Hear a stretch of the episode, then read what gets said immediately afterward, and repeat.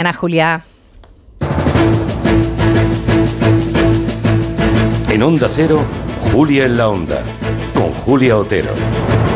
La derecha catalana le está ocurriendo lo mismo que le pasó a la derecha española, que tienen una escisión por el flanco ultra que puede convertirse en su peor pesadilla. Al partido de Puigdemont se le ha revelado e independizado un sector perfectamente homologable a Vox. Nos referimos a Alianza Catalana, cuya alcaldesa en Ripoll está negando los derechos más básicos a los inmigrantes, como son, por ejemplo, la escolarización de los niños o el acceso a la sanidad pública. ¿Que ¿Cómo lo hace? Pues poniéndoles trabas para empadronarse.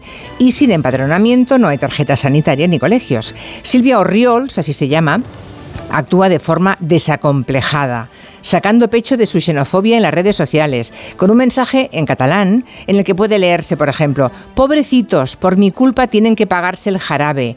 ¿No lo veis que vienen aquí a vivir del cuento mientras vosotros os levantáis a las 5 de la mañana para ir a trabajar? Por cierto, que la familia a la que se refiere la alcaldesa de Ripoll tiene permiso de residencia y el padre lleva 16 años trabajando 8 horas al día en el hospital comarcal como limpiador. La ley exige que se empadrone a los residentes, pero la señora Oriol se la pasa por el forro. Como ya le ha ocurrido al PP con Vox, el intento de no desangrarse por un extremo puede producir una auténtica sangría de votos por el centro. El populismo es fácil de alimentar y siempre tiene un buen rendimiento.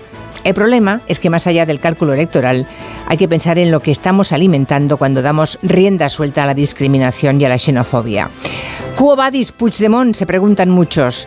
¿Para qué quieren las competencias en inmigración? ¿Para seguir a Silvia Orriols? De eso versa hoy el tiempo de gabinete. ¿Le ha ocurrido a la derecha nacionalista catalana lo que a la derecha nacionalista española con Vox? ¿Qué consecuencias puede tener que la derecha catalana compre ese marco? Nos lo preguntaremos en el gabinete con Ignasi Guardans, interesante porque él formó parte tantos años de esa derecha catalana moderada.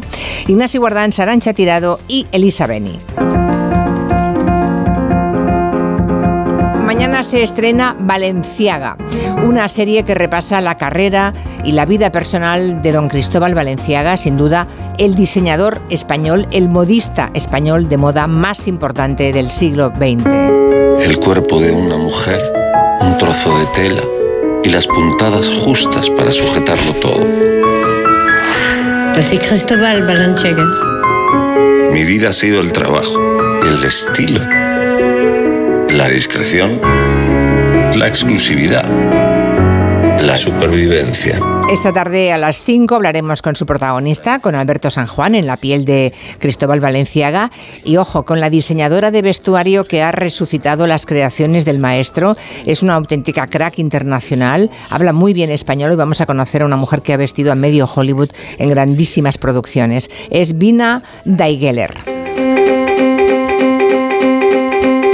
Les contamos esta semana que lo del Blue Monday era un bulazo que te, vamos, un bulazo de todas, todas, una tontería sin ningún fundamento científico. Te voy a decir que te cagas, ¿no? Pues, ¿Qué cosas se me ocurren a esta hora? Pero el tema que hoy trata Pablo González Batista es un problema real y tangible, eso sí, es la famosa cuesta de enero. ¿Se les está haciendo un pelín largo este mes por un casual? ¿Sí? Hombre, pues Pablo González Batista como piensa lo mismo, trae la solución, manual de instrucciones para sobrevivir a lo que queda de mes. En el territorio tech tecnológico, Francisco Polo nos viene a hablar de uno de los grandes problemas que está planteando la inteligencia artificial, que es cómo respetar los derechos de autor. Es un tema que genera muchas preguntas y que abordaremos con una auténtica experta, la abogada Natalia Martos, que es la fundadora de Legal Army. Puede que entre los oyentes tengamos algunos creadores que tengan dudas respecto a cómo defenderse de la inteligencia artificial en cuanto a sus derechos de autor. Si quieren dejarnos una pregunta, luego se la transmitimos a Natalia Martos, que lo sabe todo, en 638-442-081. Antes de eso habrá territorio quinótico con David Martos. Hoy ha llegado a las carteleras la película que es la gran rival de J. Bayona para llevarse el Oscar a la mejor película internacional, que es La Zona de Interés. A ver qué le, aparece, qué le ha parecido a, David esa zona de interés, que también tiene fama de ser una gran, muy gran película. Abrimos ahora la mesa de redacción. De Gracia. Buenas tardes. Guillem Zaragoza. ¿Qué tal? Marina Martínez Vicens. Muy buenas. Maldita Hemeroteca con Clara Jiménez Cruz. Hombre, Hola. conté hasta 10, ¿eh? Es verdad que cuento rápido, pero hasta 10 casi. ¿Qué tal, Clara? ¿Cómo estás? Bien, bien, estoy, estoy, no me oíais, entiendo, ¿no? No, no te oíamos, no, no, no, no oíamos nada. Ha saludado 10 veces ella también. Ella también. Bueno, pues todo, todo multiplicado por 10. José Luis Gallego, nuestro medioambientalista de cabecera en el tiempo de Coembes. ¿Qué tal? Pues nada, bien, aquí todos preparados con un montón de temas, a ver si les gustan.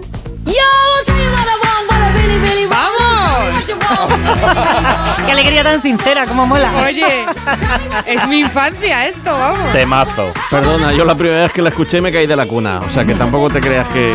If you want my future, forget my past.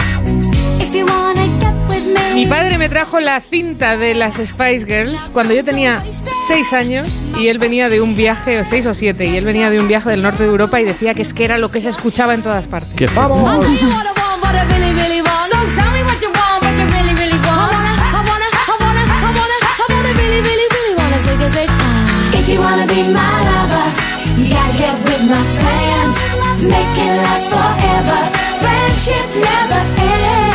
cumplen 30 años estos días de las Spice y había que ponerlas. A mí esta canción me encanta, ¿eh? Me parece un Hombre. buen rollo. Es buenísima.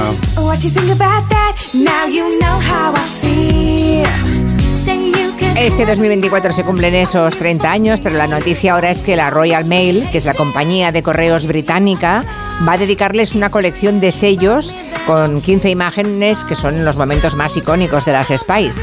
Curioso porque hasta ahora solo eran hombres. Tenía la Royal Mail, los correos, digamos, eh, ingleses, tenían mm, sellos dedicados a los Beatles, a Pink Floyd, a Queen, a los Rolling, a Iron Maiden. Ahora las Spice también. La reina, me imagino, ¿no? Pero poco más. Se me ocurren tantísimos grupos británicos antes que las Spice para dedicarle una colección ¿De de, sellos. ¿Oasis tiene Venga, algún grupo? ¿De chicas? ¿Tiene algún- No se enfade usted, señor. Vamos. Ya ha venido, ya viene de mal humor. Ya si empezamos. quiere bolsa, gallego.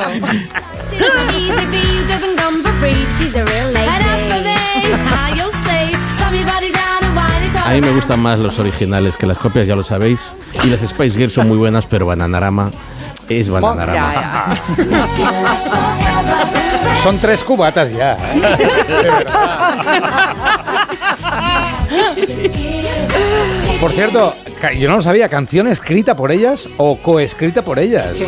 No, no, sí, sí, no. Yo pensaba que la habían escrito otros. Eso está muy bien. Y es mucha pasta.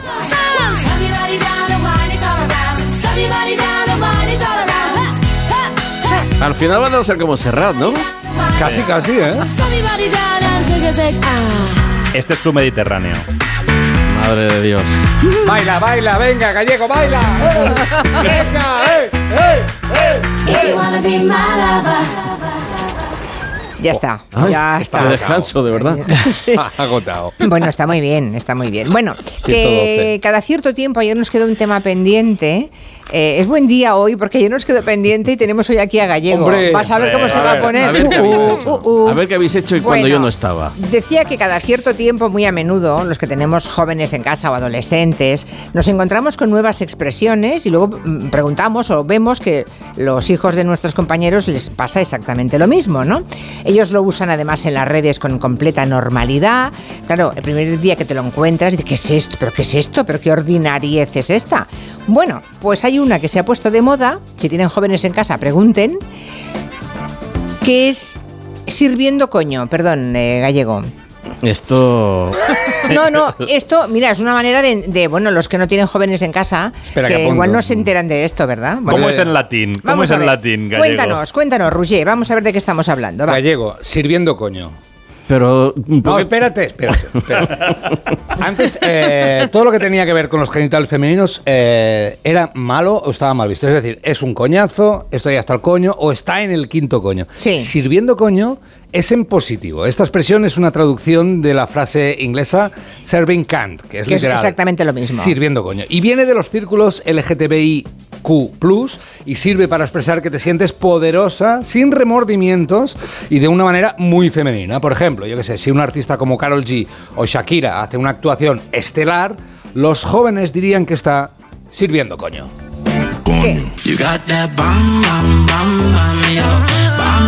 Por ejemplo, gallego con Ecoembes. Sirviendo, coño. ¡Pam! ¡Pam! Aquí está él. Puede decir Mensaje. un poquito más fino y no decir sirviendo coño y decir solamente sirviendo. Es lo que se hace ahora. Vale. Exactamente, muy bien. Muy agradecida. Vale, Esto pues lo está haciendo entonces- Chenoa ahora, por Muy ejemplo, bien, en Operación Clara. Triunfo sale uno que lo hace muy bien y ha dicho, has servido. Ah, Mira, Ya las, se ahorra el coño. os digo una cosa que las traducciones del extranjero no siempre funcionan, ¿eh?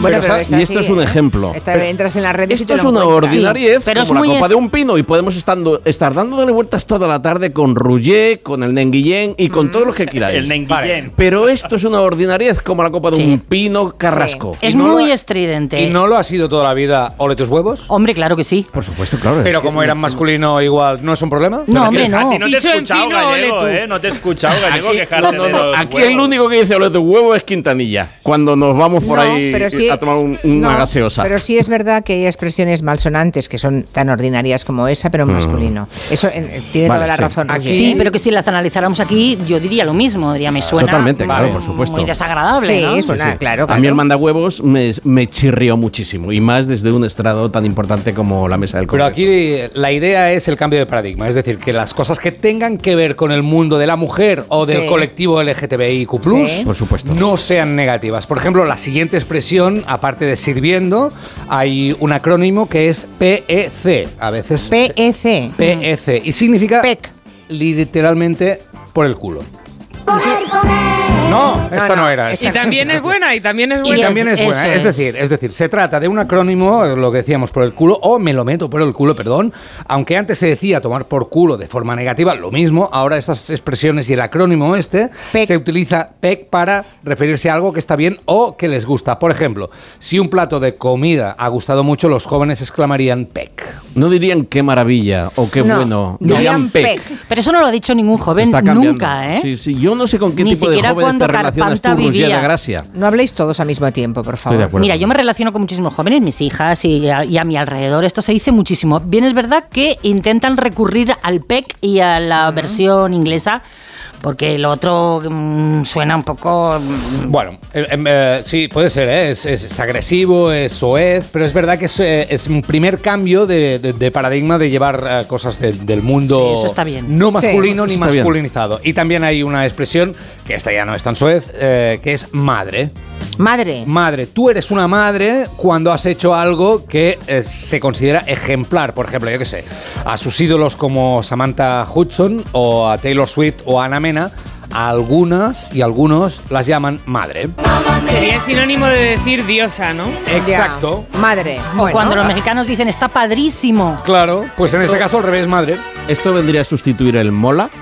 ¿Vendría a sustituir un poquito? No. Lo petas, No, es porque como tú lo mola- petas. Es como Sí. un reconocimiento hacia el otro, en realidad. Sí, sí, sí. Pero bueno, la idea es esta, ¿eh? es darle la vuelta a la masculinización de las expresiones y reivindicar desde otro sitio, ¿no? Bueno, yo le pido a los oyentes que si hay alguna otra expresión que Uf. hayan oído a los jóvenes del entorno, o si tú mismo que nos escuchas eres joven y nos quieres decir algo de lo que ha contado Rouget o alguna otra expresión, estaremos encantados de escucharte. 638 442 081. Iniciamos el tiempo de medio ambiente, siempre en compañía de nuestros buenos amigos de Coembes, la organización que nos ayuda siempre a cuidar del planeta con el reciclaje de los envases.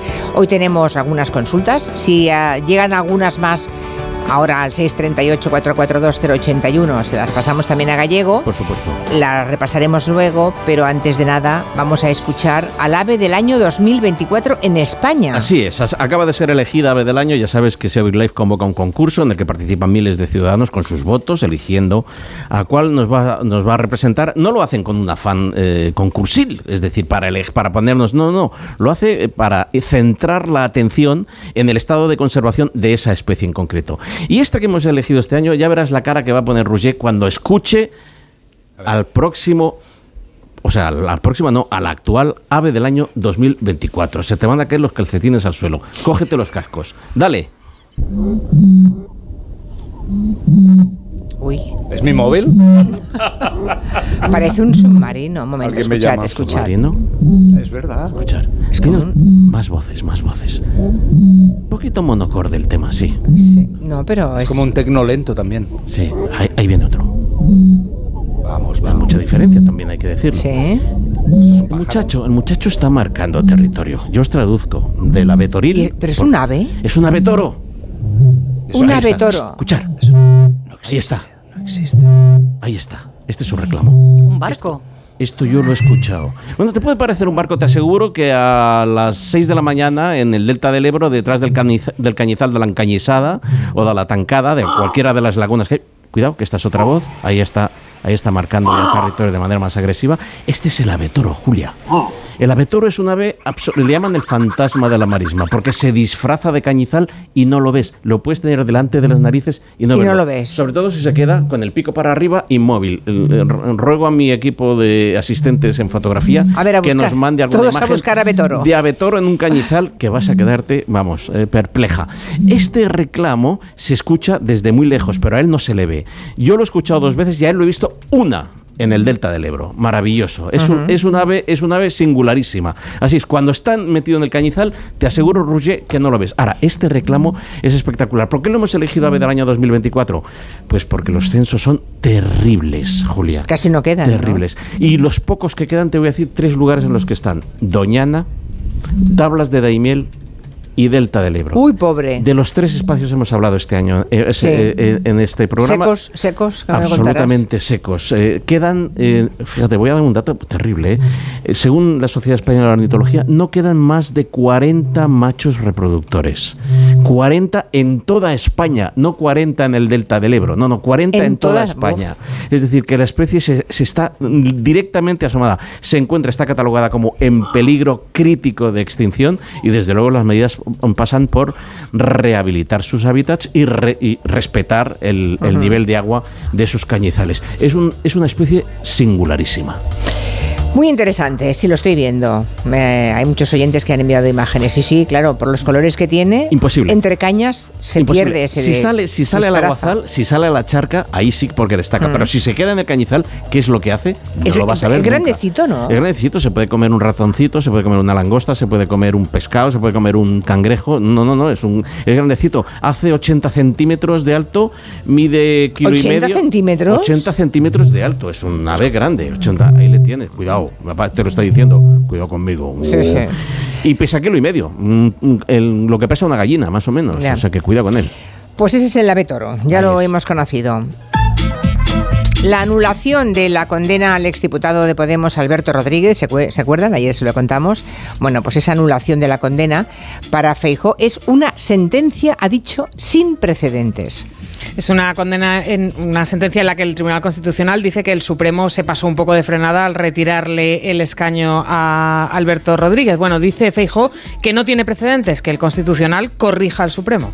la no existencia de antecedentes de que el Tribunal Supremo esté siendo corregido eh, desde contenidos jurisdiccionales a contenidos de tipificación de penas, graduación de las mismas, es decir, esté siendo suplantado O sea, Feijó de alguna forma achaca que ahora el Constitucional tiene mayoría progresista el hecho de que, mm, que censure una sentencia del Supremo. Y por eso supuestamente hace algo sin precedentes. Lo que pasa es que la hemeroteca, ya sabéis, es muy maldita. Cuando en 2020 el Constitucional tenía mayoría conservadora, corrigió al Tribunal Supremo por la sentencia al cantante César Stroberry de un año de prisión por enaltecimiento del terrorismo por unos mensajes en Twitter. Ese mismo año, 2020, el Constitucional también le dijo al Supremo que cambiara su sentencia a los condenados por el asalto a la librería Blanquerna porque el juicio no tuvo todas las garantías procesales.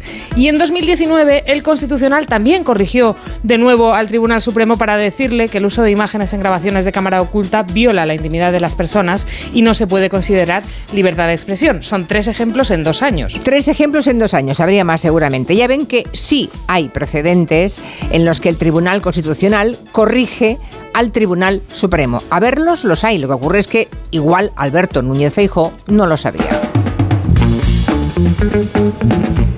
En un instituto de Madrid, alguien, probablemente un exalumno, acaba de devolver un libro que se llevó prestado de la biblioteca, solo que han pasado 57 años. 57. Yo tengo un rock and ríos de un amigo todavía, pero tiene 30, yo creo. Este, este moroso me ha ganado. Bueno, el Instituto San Isidro, en el centro de Madrid, allí recibieron esta semana un paquete que iba dirigido al director. Llevaba matasellos de Madrid, pero no tenía remitente. Lo abrimos pensando pues que era un regalo para el instituto, porque a veces nos regalan libros que han sido editados por antiguos profesores o algún detalle. Y al ver el mensaje dentro, claro, era muy gracioso porque se disculpaba, ponía la fecha, el año en que se lo llevó y el año en que lo ha devuelto, ¿no? Y, eh, la nota era tan graciosa que, mm, vamos, nos llenó de, de entusiasmo. Es María José Gómez, la jefa de estudios, que nos lo contaba. Habla de una nota que venía dentro del paquete que decía: Edicto, este libro fue sacado de sus, anaqueles, de sus anaqueles en concepto de préstamo allá por el año 1967 por un alumno de cuyo nombre no quiero acordarme. Ta, ta, ta, ta, y dice que pide perdón y que tiene propósito de enmienda. Al instituto le encantaría darle las gracias personalmente. Dicen que nada, que sin rencores, que no están resentidos, que el libro. Que se presente, ¿no? Claro, que- Cobarde, que se acuerde de su nombre. Efectivamente, que puede ir y que no y que no pasa nada. El libro y la nota la van a poner en el museo del instituto junto mm, con otras mm, cosas que tienen allí curiosas, eh, históricas, interesantes. Y lo asombroso es que no es la primera vez que les pasa algo así. 2005 se recibió un libro también, en este caso también era un hecho muy singular y apareció en la prensa porque una persona se lo dio a un sacerdote, una persona mayor que no quería irse al otro mundo sin haber resuelto Ay, esa deuda. Y se lo dio a un cura para que el cura lo llevase. Claro, Madre mía, van a mala dar la- conciencia. la extrema unción y dices, no voy a entrar al cielo como no devuelva yo esto, tenga usted señor cura. Bueno, como lo han contado en Twitter, pues tienen mucho feedback de gente que cuenta historias increíbles también de, de evoluciones al cabo de un montón de tiempo. Alguien cuenta, no sabemos si es cierto o no, pero es bonito que cuando cayó el muro de Berlín hubo gente que cruzó al otro lado para devolver un libro prestado antes de la división de las dos Alemanias, 30 años antes. Pero eso tiene un Claro. simbolismo distinto, ¿no? Es, es lo mismo, pero no exactamente. Bueno, ¿y ustedes tienen algún amigo desaprensivo al que prestaron un libro, un disco, un DVD y jamás lo han devuelto? ¿Tú? Yo me acuerdo perfectamente de mi ex amigo, no voy a decir su nombre, que me choró, porque me lo pidió prestado y no me lo ha devuelto, un libro que lo llevo clavado en el alma. Anda. Vida, Pasión y Muerte de Federico García Lorca, dedicado por Ian Gibson, a mí. Ostras, y rompiste relación a raíz Rompí de eso. totalmente y si, supi- si conociera su piso me presentaba esta madrugada. Ahí, Pero, si Oye, te lo por- manda, ¿le perdonas? Eh, Mm, No, creo que ya no le perdono. No. ¿No has visto el fuego en No, sus no, no, ojos? no, no. me perdona. tuve que comprar otro y Ian me lo volvió a dedicar. O ¿Ah, sea sí? que- Ah, Ah, bueno, vale. No, no, pero aquel fue allí, fue en Fuente Vaqueros, eh, de- Ya, debajo ya. del museo, o sea que no, no, no, no. Bueno, hay un hay un ave que se llama pico zapato medio Hombre, por prehispánica. supuesto, por supuesto. Es que hay un oyente que dice, ese sí que es el ave más alucinante Sí, del mundo. total.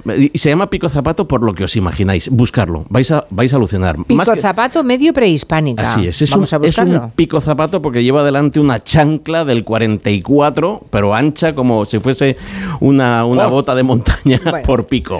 A la vuelta les hablamos del wifi. En Onda Cero. Julia en la Onda.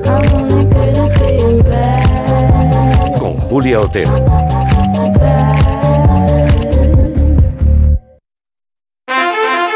Si sientes que todo te va sobre ruedas y no quieres que ningún bache en el camino lo estropee, el seguro de coche de línea directa está hecho para ti. Además de ahorrarte una pasta, nunca te quedarás tirado, porque tienes coche de sustitución también en caso de avería. Cámbiate ahora y te bajamos el precio de tu seguro de coche sí o sí. Ven directo a lineadirecta.com o llama al 917-700-700. El valor de ser directo. Consulta condiciones. El estreno de ficción española con más éxito en casi dos años. Has dormido con tu mujer. Por mí como si se vuelva a su tierra. A partir de ahora, si no obedeces, habrá consecuencias. Líder y lo más visto de la noche del jueves. ¿Por qué te quedarás sin tierras? No le tengo miedo. Entre tierras, esta noche a las 11 menos cuarto en Antena 3. La tele abierta. La serie completa ya disponible solo en A3 Player.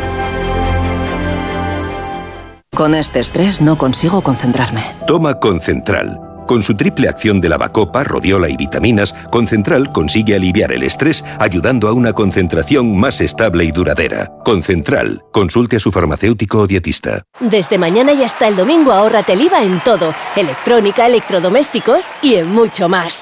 Televisores, móviles, ordenadores, frigoríficos, PlayStation 5, electrónica deportiva, muebles de cocina. Con envíos incluso en dos horas. Recuerda, ahórrate el IVA desde hoy a las 10 de la noche en Web y App. Y desde mañana en nuestros centros del corte inglés. ¿Te apuntas? Más que 60 consigue un sexy 60% de descuento en tus nuevas gafas. Infórmate en soloptical.com. Soloptical, solo grandes ópticas. Cuarta planta. Mira, cariño, una placa de Securitas Direct. El vecino de enfrente también se ha puesto alarma. Ya, desde que robaron en el sexto, se la están poniendo todos en el bloque. ¿Qué hacemos? ¿Nos ponemos una? Yo me quedo más tranquilo si lo hacemos. Vale, esta misma tarde les llamo. Protege tu hogar frente a robos y ocupaciones con la alarma de Securitas Direct. Llama ahora al 900-272-272. Eres a los niños, acerco a mi madre a... En Onda Cero, Julia en la Onda, con Julia Otero.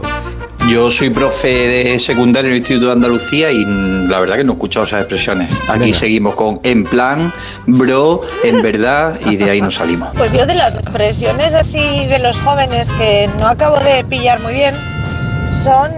Antes nosotros decíamos, ¡buah, qué puto frío hace! Pero es que ahora ellos se lo ponen al verbo y yo no me aclaro. Es como, ¡buah, no me puto rayes! O esto me puto flipa. Yo la que he identificado es mamadísimo, estar mamadísimo. Como sinónimo de estar muy fuerte. Mamadísimo hace años era estar muy borracho, pues ahora lo usan como estar muy fuerte. Pues yo esta semana he escuchado la expresión que el H. Me lo contaba una amiga porque su hijo se fue al médico y perdió el conocimiento, se desmayó después de sacarle sangre y dijo que el H. Y yo, pues claro, no sabía qué significaba que el H. Y me dijo, pues vergüenza, que, que pasó, que pasó mucha vergüenza. Y cuando llegué a casa le pregunté a mi hijo y efectivamente me dijo qué significaba eso. Hombre, pues mira, una que hemos aprendido, que no sabíamos. O sea, cuando un joven dice que el H es que que- qué mal rato he pasado, no qué vergüenza. Que el H. Bueno, pues nada, vamos, toma- vamos apuntando. Estoy buscando. En cuanto al profe que decía que no ha llegado lo que hemos comentado aquí, yo reto a ese profe. Cuando llegue, falte una semana, un mes o un año, ah, nos envía un mensaje para decir, eh, que ya sí, ya he escuchado En dos que semanas. dicen PEC o dicen sirviendo, ¿eh? A ver si es verdad que ha llegado. Quizá es un, en un poquito más mayores que se usa, puede Sí. ser, ¿eh? porque tengo eh, amigos que me están diciendo que en sus hijos de bachillerato tampoco lo han oído, de la ESO y tal. Y luego lo de poner puto delante de total, todos sí. los Bueno, verbos. eso es muy viejo ya, sí. Es algo- no, no, no. Por puto defender a España, ¿no os Sí, acordáis de sí, este sí. meme? Pero es que es, es obsesivo, lo ponen delante de todos los Todo verbos. el ¿eh? rato, todo el rato, Es que sí. pueden decir, "Ah, vamos a puto comer. Dice, pero Sí, bueno, sí, sí, sí, sí. o Vamos, sea, a, vamos a puto leer la Odisea. Claro, no puedes, no, exacto. No puedes decir que vas a comer sin más. No. No Pues puedes, no puedes. Lo Bueno, tengo. ya nos contarán, nos sigan contando los oyentes. Cuando buscáis un hotel, no sé si sois de los que os fijáis si tiene buena conexión wifi. Los que dicen es que el H seguro que se fijan muy mucho en que haya una wifi perfecta, ¿no? Ha salido un informe hoy que asegura que el wifi de los hoteles españoles es francamente mejorable. Sí, bueno, y esto lastra la valoración final de ese hotel. Ya puede tener una gran piscina, una habitación limpia, un buffet libre con productos de calidad, que si tiene mal wifi, todo lo demás se va al traste. El estudio lo ha encargado el portal Booking y la empresa que lo ha hecho es Eurona. Han analizado 1.300 hoteles españoles de 4 y 5 estrellas y han concluido que el wifi de los hoteles no es que sea malo, pero digamos que podría ser mucho mejor. Fernando Ojeda es CEO de esta empresa y además es el responsable de este estudio. El nivel de wifi es bueno, la media es de 8. Lo que sí es cierto es que la nota de wifi en la mitad de estos hoteles está por debajo de la nota del hotel, es decir, lastra la puntuación total del hotel. Entonces, un poco la, primera conclusión del estudio es que la mitad de los hoteles de 4 y 5 estrellas en España pues tienen potencial de mejorar su puntuación y ser más atractivos para el cliente mejorando su wifi. Y nos contaba Fernando que es muy curioso cómo en los últimos años muchos hoteles se han renovado, han hecho grandes inversiones para mejorar su imagen, han hecho grandes campañas publicitarias, pero que en cambio han descuidado esto del wifi, que por cuatro duros te mejora la experiencia y además la valoración final de los clientes es mejor. España es una potencia hotelera, los hoteles de 4 o 5 estrellas se han renovado y han mejorado, pero ya que se hace una inversión fuerte en renovar hoteles, en personal y demás, el wifi realmente es una inversión pequeñita, o sea, con una pequeña inversión pueden conseguir una mejora notable en su puntuación. Oye, ¿y vosotros en qué os fijáis a la hora de escoger un hotel? Yo tengo una conocida que solo se fija en las sábanas y en las cortinas. Si en las fotos se ven sucias, arrugadas hombre, claro. o con un diseño algo anticuado, automáticamente descarta ese hotel. Bueno, pero es que es lo normal. Bueno, yo no me fijo tanto en la sábana. eh. Bueno, una cama, si que la cama tenga no pinta de nueva y amplia, y para Cada mí es lo más importante. ¿Cada cuánto cambian las sábanas en tu casa? Cada semana. Ah, entonces ya, ya los- eso ya lo has aprendido, Bueno, pero ya esto lo se, sabes. esto se da, por supuesto, en Ya, un ya, hotel, ¿no? vale, a ver, vale, si no, viene el Seprona incluso. Bueno, un nos pregunta, sigo sin saber qué significa estar basada o estar basado. ¿Alguien lo sabe? Yo La primera vez que lo oigo. Yo Sé- también. Sé, sé que se dice, pero no. Pero es bueno o malo, a ver, estar basada. Pero qué trabajo, te estoy buscando muchas cosas, ¿eh? la Ah, H, basado. No, no, estar basado significa es ser muy pro. ¿Qué? Está mamadísimo, güey. ¿Qué hablas, qué hablas, güey? No se entiende lo Bueno, que ser muy pro, yo creo que casi todos los padres que tienen adolescentes ya saben lo que significa. Mm. Algo muy pro es algo muy, muy bueno, ¿no? Algo fantástico, eh, ah, muy crack. Bueno, pues estar basado o estar basada es lo mismo. Vale. ¿Vale? O sea, estás muy basado. Vale. A ver si nos queda hoy una, mesa de redacción bien basada, Venga, ¿no? sirvi- Sería... sirviendo coño aquí. ¿Qué Ah, no, Madre mía. Bueno, ¿ustedes también se fijan en el wifi de los hoteles, en la piscina, en los comentarios de otros clientes? Es verdad que esto va mucho por franjas de edad. Por debajo de 40 años, que la wifi sea perfecta, el wifi sea perfecta, es fundamental. Bueno, más cosas. La presidenta de la Comunidad de Madrid, Isabel Díaz Ayuso, ha relacionado la migración con agresiones sexuales en la localidad de Alcalá de Henares. A ver, alguien nos. Alguien nos ha cerrado el canal de. El H, que cringe. De Clara Jiménez Cruz. Hola, hola. Hola, Ay, hola. ay. Eh, ¿hay, alguien que no está, ¿Hay alguien que está distraído? ¿O se ha cortado? ¿O qué pasa? Gracias, adelante. Lo hizo la presidenta Isabel Díaz Ayuso durante una visita a la localidad de Alcalá de Henares para celebrar una reunión con sus consejeros. En la rueda de prensa habló de que en el centro de acogida de migrantes de Alcalá de Henares se han producido reyertas dentro y fuera.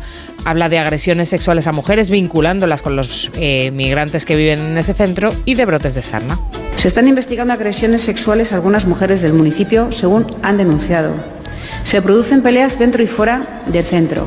Se ha detectado también un brote de sarna del que se ha hecho cargo la Comunidad de Madrid para tratar a ocho migrantes y evitar que se propague a los demás y, por tanto, protegerles. Lo que más polémica ha generado es lo de las agresiones sexuales. Vamos a ver qué dice la Policía Nacional al respecto. Porque si hacemos discursos alarmistas tendrán que estar basados en datos. Hemos hablado con la policía de Alcalá de Henares y nos dice que se han estado publicando datos que no son exactamente veraces, que hay denuncias presentadas pero no hay un autor conocido y no pueden vincularlo a los migrantes. También ha hablado de eso el delegado del Gobierno Madrid. Francisco Martín ha sido mucho más contundente. Dice que la policía le confirma, la Policía Nacional, que es la que depende de delegación de gobierno, que no hay abierta ninguna investigación por agresión sexual vinculada al centro de migrantes.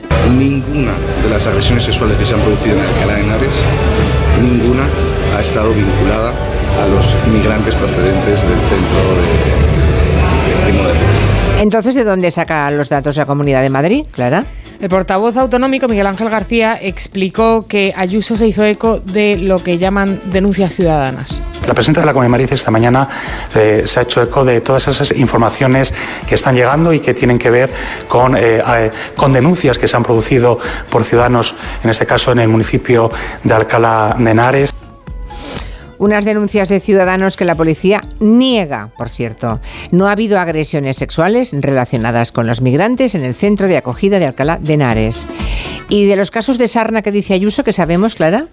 Bueno, pues la Consejería de Sanidad dice que el Ministerio de Migraciones, que es de quien depende la gestión del centro, les avisó tarde de esos casos de sarna, que atendieron a ocho personas en un centro de salud en Alcalá y que los han devuelto ya al centro de migrantes. Por otro lado, en una información diferenciada, el Ministerio de Inclusión habla de un contagio, no de ocho. Los datos aquí difieren. Uno, no de ocho. En fin, esto es lo que sabemos a esta hora de la situación de los migrantes en Alcalá de Henares. La Comunidad de Madrid dice que ha habido un brote de sarna en el centro y en el otro asunto la policía niega las denuncias por agresiones sexuales. Mensaje, pregunta para José Luis Gallego. Mi pregunta para Gallego. ¿Las cáscaras de los mejillones a dónde van? ¿Al orgánico? ¿Al general? ¿O a envases? Venga, hasta luego. Envases juraría que no. Qué gracioso, qué Buenísimo. retranca. Muy bueno. No, no, efectivamente van a la orgánica y mejoran, mejoran el compost. Es decir, que con toda Seguridad con- las con orgánicas. seguridad van a la orgánica que van- vamos, a, vamos a recuperar ese calcio para mejorar la aportación del. Yo tengo una, yo tengo unos amigos en mi pueblo, en Galicia, que se lo tiran las gallinas y se lo acaban Claro, comiendo. no, las supuesto. gallinas se comen las, Las cáscaras de las los cáscaras de los mejillones. mejillones, Es se lo comen todo. Es que es no, no, se lo comen claro, todo. O sea, allí haces una paella y al día siguiente las gallinas se comen todo. Ya no hay ni resto, hay ni gente- rastro de nada. La gente que, que- que comete el error de tener pájaros enjaulados se les mete los huesos de la sepia dentro. Es una es una, es un aporte eh, ¿Ah, sí? clásico a los a las aves de a las mal llamadas y desastrosamente conceptuadas como aves de jaula, ¿verdad? Tengo también a Álvaro de Zaragoza que dice que le gusta mucho que anuncies la llegada de las grullas, que le encanta la naturaleza, pero que Bien. echa en falta que nunca hables de los daños que causan las Uy, grullas a los agricultores en Aragón. Vamos a ver, Álvaro, lo hemos hablado, hemos hablado, y, y en todo caso, si- siempre que estamos hablando de temas eh, de, de relaciones entre eh, fauna y flora con, sí. con la- con agricultores, hablamos de coexistencia. Lo mismo no pasa con los abejarucos en las colmenas, con los cormoranes, recuerda en Asturias que los mataban a tiros los pescadores fluviales, los flamencos en el delta del Ebro con el arroz. Siempre hay que partir de la base de la coexistencia. Pero para tu información, eh, eh, ya hay eh, en la política agraria común un paquete de ayudas destinado a los agricultores que se ven afectados, porque efectivamente lo que hacen las grullas es que durante el día están en los campos de alrededor, vuelven a la laguna para dormir. Los dormideros están en medio de la laguna. ¿A que no sabéis por qué duermen las grullas en medio de la laguna? Porque así cuando, cuando entra el zorro, el tejón, el gato montés, cualquiera que se las podría zampar, tienen que cruzar el agua, las oyen y echan a Y volar. pueden volar, ya. O sea que es un medio de defensa. En todo caso, si es efectivamente eh, la grulla, ya sabemos que, y por eso se llama Gallo Canta, ¿eh? Eh, la laguna más importante de la comarca de Daroca, que te puede hacer una avería muy grande si acabas de sembrar. Estamos de acuerdo. Pero la política agraria común ya tiene unas compensaciones. O sea, ¿se paga a los agricultores? 70 euros por hectárea, Julia. El año pasado, solo el año pasado, la Comunidad de Aragón, 4 millones de euros dio a los agricultores por daños. Es decir, que aquí está todo Daños de las contemplado. grullas, vale, Está vale. todo contemplado, querido amigo. Muy bien, en las redes nos hemos encontrado a Vigo Mortensen hablando en galego y no solamente lo habla, resulta que lo reivindica. Pues sí, Vigo Mortensen se suma a la campaña en defensa del gallego. Aquí también se fala galego en un vídeo que se ha viralizado en las redes.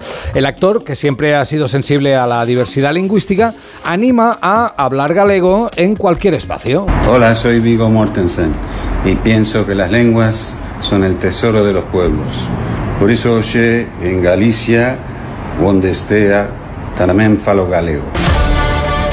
Eu tamén falo galego. Hombre, llamándose Vigo, normal. Ai, ai, ai, ai, ai, ai. ¿Lo veis cómo tiene un capón el, el, el, el menguillén? Una grulla, una grulla tengo.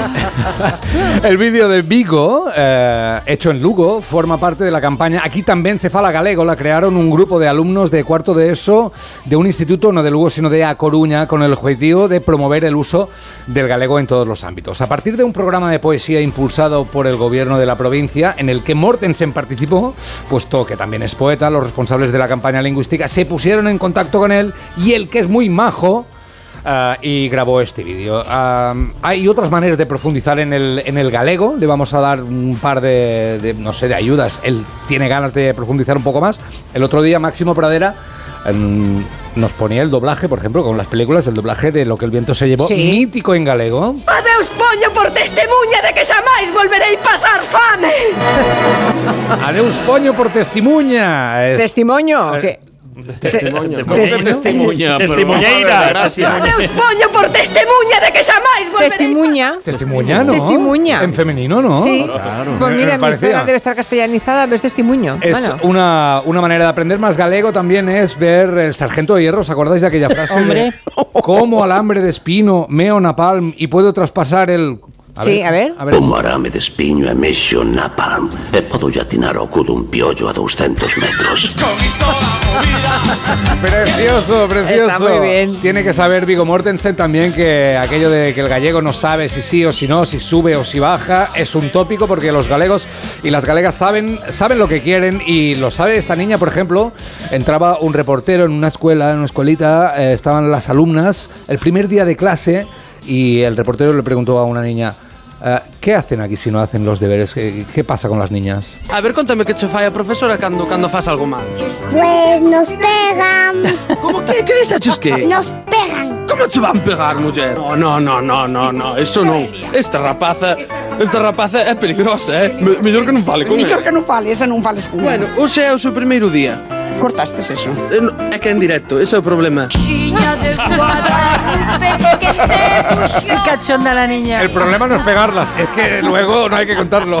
Claro, es que fue, eh, fue en directo. Fue en Ah, directo, fue en directo. El galego es un pueblo combativo, orgulloso de su cultura, lo sabe Vigo Mortensen, lo saben ellos que defienden su lengua con grandes escritores como Manuel María Fernández Teixeira, con su canto o idioma galego. Sí. Yo he escogido un trozo, lo iba a leer yo, pero como tú eres gallega, si puedes leer este trozo de este Es muy poema. bonito, dice, idioma meu, humilde nidio popular, labiego suburbiale mariñeiro, que faz avergoñar o burgués, o señorito e o tendeiro, tites que resurdir puro, poderoso, enteiro, para erguer noso futuro, de povo absoluto e verdadeiro.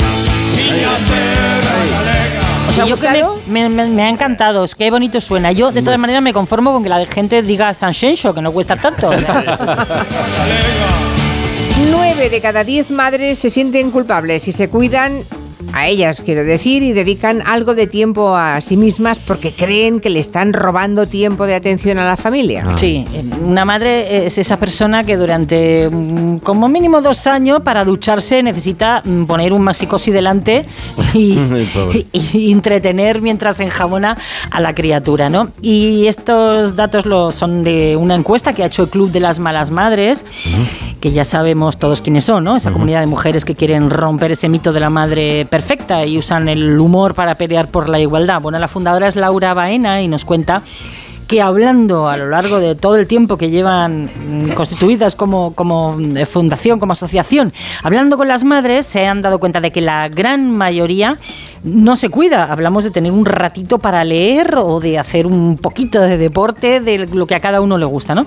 Y que si lo hacen se sienten mal. Por eso el autocuidado es la meta que se han propuesto para el 24. que tenemos que trabajar mucho por eso y que es la verdadera revolución, ¿no? Ser conscientes de que nos tenemos que cuidar nosotras primero para poder cuidar, de que tenemos que dar ese paso al frente de priorizarnos, que no lo hacemos, cuando llega la maternidad nos arrasa y nos deja en otro lugar donde la culpa, eh, el qué dirán, la madre perfecta y todo eso hace muchísimo daño Y encontrar un tiempo y un espacio propios es lo que reivindican en una gira de encuentros que presentan hoy. Van a recorrer varias ciudades de España en una gira a la que llaman Malas Madres on Tour, la hora de cuidarse. Esos obstáculos son los que queremos romper en la gira con que con mucho humor, con baile, con reflexión, con emoción, con tips de Silvia Congos que me va a acompañar, con una entrevista sobre conciliación que va a hacer Cristina Villanueva, eh, con Impro Madrid que es, es de humor súper divertido, vamos a bailar, eh, vamos a tomarnos un vino. van a tener un confesionario en el que compartir Experiencias, experiencias. bueno. Eso es, todo el que quiera eh, apuntarse, pues que, con que ponga la hora de cuidarse malas madres en Google, enseguida va a saber cómo hacerlo. Un oyente dice que también está de moda entre adolescentes decir es del rollo y cuando dices que alguien es del rollo es como ahora le llaman a ir vestidos con prendas muy anchas. Ah, vale. Es del rollo. Vale. Que lo sepáis. Después, Luis dice que lo de basado o basada significa listo, listillo, sabiondo, sabelo todo, enteradín, cuñado. Bueno, hay acepciones, ¿eh? Porque Por miras a gallego, no mires a gallego. No, la que de fondo decía algo era, era Clara, ¿no? ¿Algo basado qué es entonces, Clara?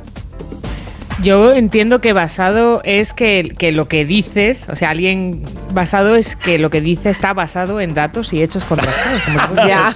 ¿Qué va? Eso es de un maldito Te vas a versado, sí, te vas a versado, pero Por, bien, bien. Está por bien- cierto, está bien el, visto. el una- el- sí. el lache, tengo información del lache, parece ser una variante de lacha, un préstamo del caló, que sí figura en el diccionario. Lo utilizaban mucho antes solo en el este de Andalucía, pero ahora se ha extendido. O sea, que el H es vergüenza Es- en caló. Exacto, por ejemplo, ejemplos de uso. Que lache su baile ayer en la disco o me dio mucho lache al verle así vestido. Es la, eh, sustituir el cringe, El cringe por el la lache, grima. que vendría del caló. Del caló. Ah, mira por dónde. Pues Qué bien. mola, un préstamo del caló mola. Sí, hombre, anda Tengo que, no que ten- que- tenemos muchos. Sí, sí, Está sí. diciendo Sinelo en Twitter que él esto lo usaba hace 30 años. ¿eh? Que El no sé lache, cuidado. que El lache. Depende de la zona, claro. Ya. Hay muchas cosas que van y vuelven. En los 80 se usaban muchas, muchas expresiones calós. Sí, claro. Isabel de Barcelona le pregunta a José Luis Gallego si hay algún plan plan para recuperar los árboles que se están muriendo en Cataluña Ay, por culpa de la sequía. Ay. Nadie habla de ellos, es verdad, se están me muriendo. me hace muchísima ilusión, no me hace ilusión tener que hablar de esto por la radio, evidentemente, pero que tú lo nombres porque efectivamente es una muerte silenciosa. Parece que no, se, que no está pasando nada. Fijaros con la sequía. Medimos la sequía, no sé si os habéis dado cuenta, por el estado de nuestros embalses. Así están los embalses al 16%, pues estamos muy mal. Si en el momento en el que estén al 40%, estaremos mejor. No es así. Hay tres tipos de sequía. Esa es la hidrológica. Pero luego está la pluviométrica, es decir, cuánto hace que no llueve, y una muy importante que se llama sequía edáfica, que tiene que ver con el suelo. Los embalses pueden estar al 80% y el suelo perfectamente seco y muriéndose los árboles. Lo trágico es que Mm. cuando los embalses caen a estos, a estos niveles tan bajos, acaparan toda la atención, ¿verdad? Y en Cataluña se están muriendo los árboles por millones. Lo dice la gente del CREAF, la gente del Instituto de la Universidad Autónoma de Barcelona, que está haciendo estudios al respecto y nos vamos a llevar una sorpresa porque, por ejemplo, los pinos pueden llegar a secarse tres años después de haber pasado un estrés hídrico. Es decir, que puede que se nos mueran los bosques aunque empiece a caer agua aquí a cántaros. Una pregunta tontísima a lo mejor para ti, Sí. pero si ya está marrón el pino, ¿está Muerto. para siempre. Muerto para no se puede recuperar. Mira, es un indicativo. Le agradezco que me haga esta pregunta, señorita, porque efectivamente ese, ese es un síntoma que, por ejemplo, El en la, pino marrón. en la encina o en el roble pueden marronear, pueden empardecer, que se llaman, pero luego se recuperan, rebrotan. El pino no. El pino, a la que veas un pino marrón, dalo por muerto. acabó. Qué pena. Uf. Se acabó. Pues anda que no hay Muchísimos. muchos muertos. No, no, hay horror. datos por ahí que no quiero ni darlos, Ya. pero hablan de más del 50% de los pinos de Cataluña. Y los pinos es el 55% por, por ciento de las masas forestales de, de- de Cataluña. Si se nos mueren los pinos, Ya, ya. nos quedamos desnudos. Esa es la tragedia.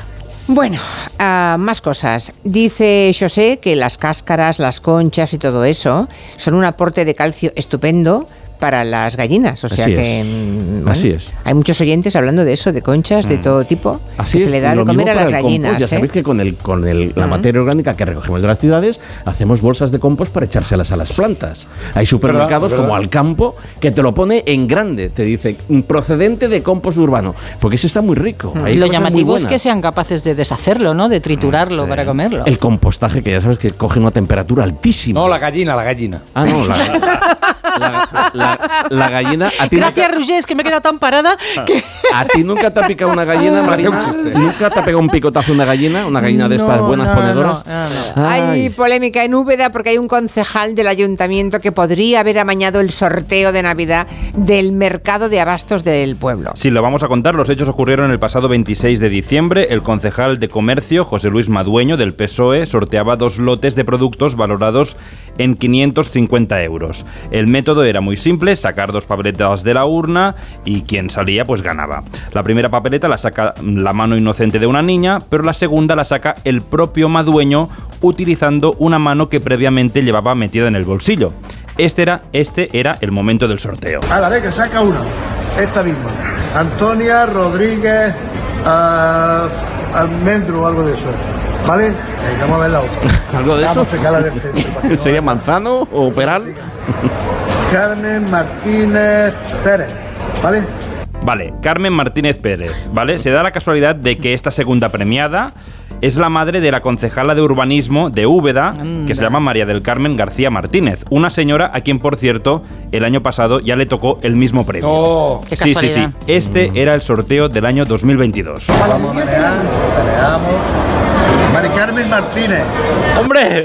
¡Hombre! Es, es la misma persona. Es Carlos Además, Fabra de Úbeda. Sí, sí, exacto. Además, en varios medios circulan las fotos de Carmen Martínez recogiendo el premio en 2022 Cada y año. en 2023. Ah. Y atención porque lleva exactamente el mismo anorak y el mismo pañuelo anudado al cuello. Es Sí, como la sí. de las rebajas, pero en premio, ¿no? Exacto. Bueno, el presidente provincial del PP, Eric Domínguez, ya ha pedido la dimisión de este concejal. Entendemos que si dicho concejal no procede a dejar su acta, por lo que ya está siendo un escándalo a nivel de redes sociales y de medios, porque ha salido visto por todos ustedes y por todos los ciudadanos, pues entonces el siguiente paso es que el Partido Popular pedirá que dimita al alcaldesa, que es la máxima responsable de que parte de su equipo cumpla llega a cumplir los derechos, las obligaciones y el deber ético que debe tener un responsable público cuando ocupa dicho cargo público.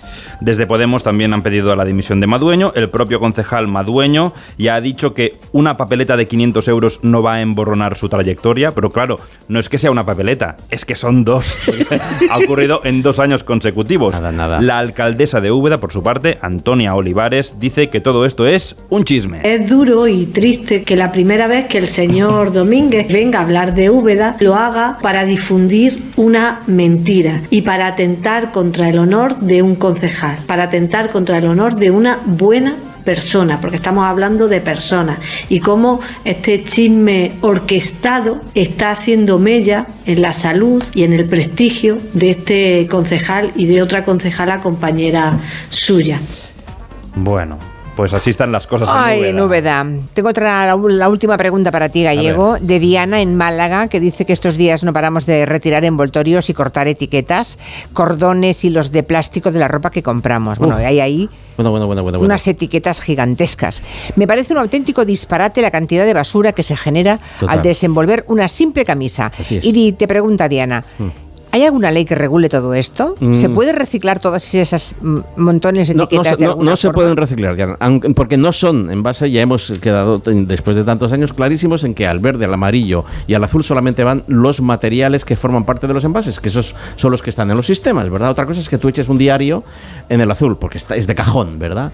Pero esas etiquetas que son plástico, son plásticas en la mayoría de los casos. Algo textil, sí, es una mezcla, No, no intentes reciclarlo. Ahora, sí, hay una norma que efectivamente que lo regula. Y precisamente en atención a esa norma, los fabricantes de textil tienen que hacer esas barbaridades, porque la, la ley obliga a situar una etiqueta en- con cada una de la composición de cada una de las partes del tejido. Y, tiene, y si no sale la, camisa inmaculada, pues según parece no se vende. Estamos todos aquí en una locura intentando reducir los residuos en el punto de compra y el, el- sector del textil no, no está participando en esto. Lo que dice es toda la razón. Os invito a que veáis una camisa de hombre, intentar desa- desen- desenvolver una camisa de hombre es una auténtica locura. Para- hay alfileres que yo no sabía ni que existían ni que estaban ahí. O sea que es una, es un- una sin razón que se tiene que poner en algún momento el Y sector. además las etiquetas que, que están cosidas en... Que Bueno. luego hay que sacar, porque a mí, por ejemplo, me pican todas. Sí, hay que Yo tengo una piel muy Sí. alérgica, tengo... Así es. No, yo no tengo suficiente con cortarlas, tengo que coger una tijera de aquellas pequeñitas y descoser y sacarlo Ah, todo, porque si no, si dejo, claro. si dejo un borde erupción. me sigue picando, así que imagínate. Bueno, despedimos a los amigos de Coembes. Estás en casa y te llega el paquete que tanto estabas esperando. Después reciclas la caja de cartón en el contenedor azul para que se convierta en el libro que alguien lee mientras recoge el paquete que tanto estaba esperando. En la economía circular, recicla siempre el papel y el cartón en el contenedor azul para que el mundo no deje de girar. Ecoembes. Reduce, reutiliza, recicla. Aquí ha salido una amiga del rural que dice, pero vamos a ver, vamos a ver gentes urbanitas y gentes de ciudad.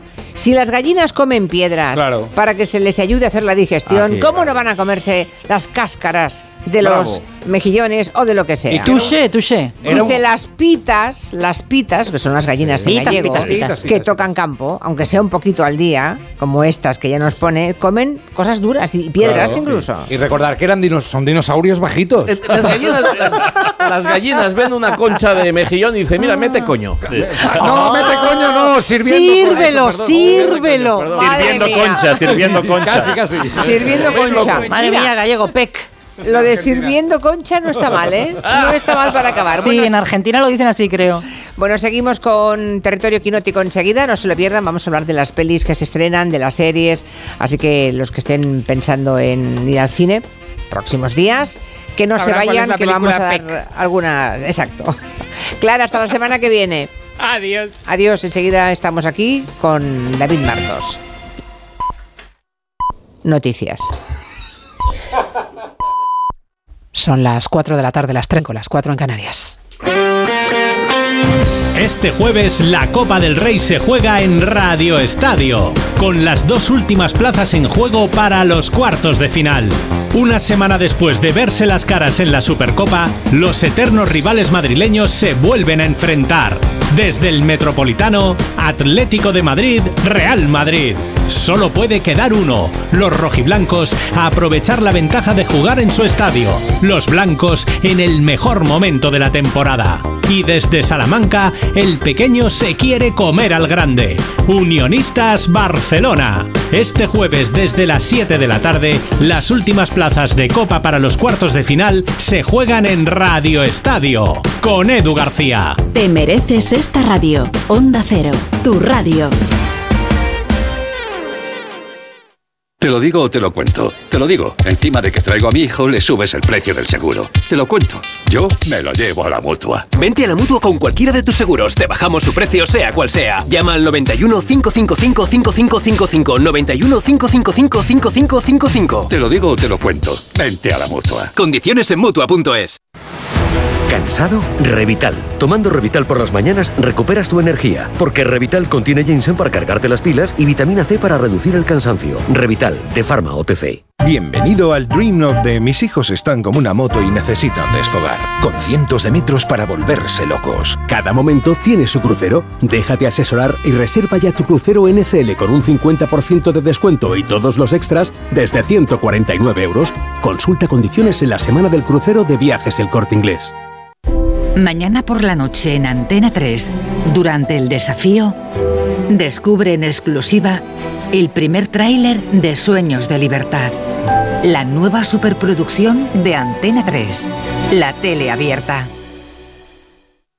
¿Cansado de toser? Toma Herbetón Respire. Herbetón jarabe con extracto de pino y eucalipto espectora y reduce el espasmo bronquial. Herbetón Respire. Consulte a su farmacéutico o dietista. Si eres docente, con AmiBox Aula ya puedes trabajar con tu alumnado la mayor parte de las competencias mediáticas, informacionales y digitales establecidas para educación primaria y secundaria. Cinco grandes temas, 26 situaciones de aprendizaje, 60 actividades y más de 120 vídeos de AmiBox. Diseña tu propio itinerario y aplícalo en el aula sin necesidad de buscar recursos en otras fuentes. Entra en amibox-aula.org, regístrate de forma gratuita y accede a todo el contenido para preparar tus clases. ¿Empezamos? AmiBox Aula, un proyecto de la Fundación A3 Media. Ahora en Carglass queremos que mejores tu visión cuando conduces bajo lluvia. Por eso, con la reparación o sustitución de cualquier luna, te aplicamos el tratamiento anti lluvia gratis. Carglass cambia, Carglass repara. Promoción válida hasta el 10 de febrero. Consulta condiciones en CM.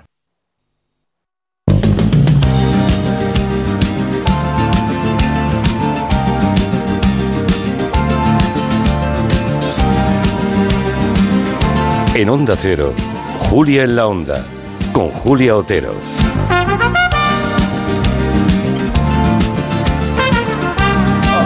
Hoy tenemos en esta mm, tercera hora, segunda hora, muchos territorios, el quinótico del cine y el tecnológico con Francisco Polo. Lo digo porque los que estén interesados en el tema de los derechos de autor, eh, ahora que llega la inteligencia artificial, si quieren plantear alguna pregunta, tendremos a una persona extremadamente solvente en ese asunto al que podemos transmitir esas preguntas 638 442 081.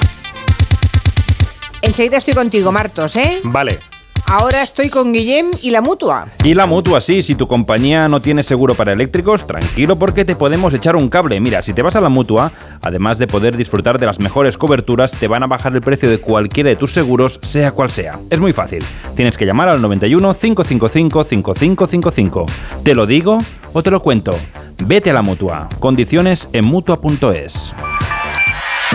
Hora de repasar estrenos de cine, también estrenos de series con David Martos, director de Quinótico.b. Ya saben que es un medio especializado en la información de toda la industria audiovisual en, en español, también del tiempo de cine en este programa.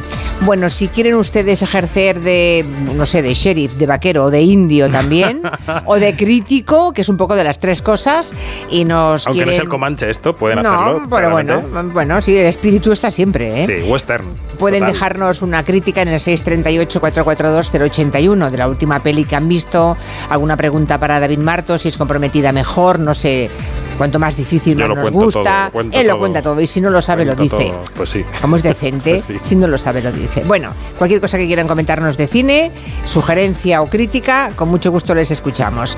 Y bueno, ya sabemos cómo ha acabado el tema de las nominaciones de los premios Sí, BAFTA. Bien para Bayona. Muy bien, sí, eh, la verdad es que estamos ahí en un quinteto maravilloso. Bayona se la va a jugar también aquí el 18 de febrero.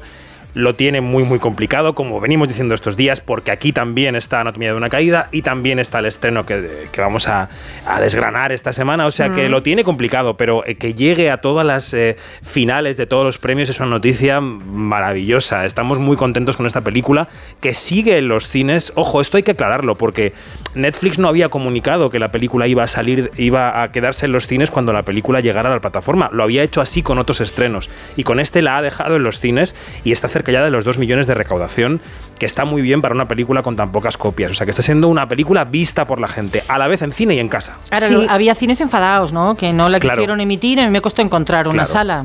Claro, porque, bueno. Pero si hay interés, se encuentra. ¿eh? En todas las grandes ciudades, como mínimo, se puede ver a Sociedad de la Sí, sí, Nieve. yo la vi. Bueno, a la espera de las nominaciones a los Oscar, que solo sabremos el martes que viene, lo que está claro es que hoy llega a la cartelera de nuestro país otra película que es otra gran rival de Bayona para llevarse también el Oscar a la mejor película internacional. Sí, efectivamente. En casi todos los premios se lo ha llevado Anatomía de una caída de Justin Triet, pero como Francia decidió no enviarla a los Oscar en esta categoría porque pensó que entraría en su propio carril en otras nominaciones, a película, a actriz, que yo creo que lo va a hacer, envió otra, que es a Fuego Lento, que también está bien, aquí ya la- hablamos de ella. Pues la gran rival en la categoría va a ser sin duda La Zona de Interés, que es la que llega hoy a los cines. No, hoy no, mañana, que ya no sé en qué día vivo. Mañana viernes, 19 de enero.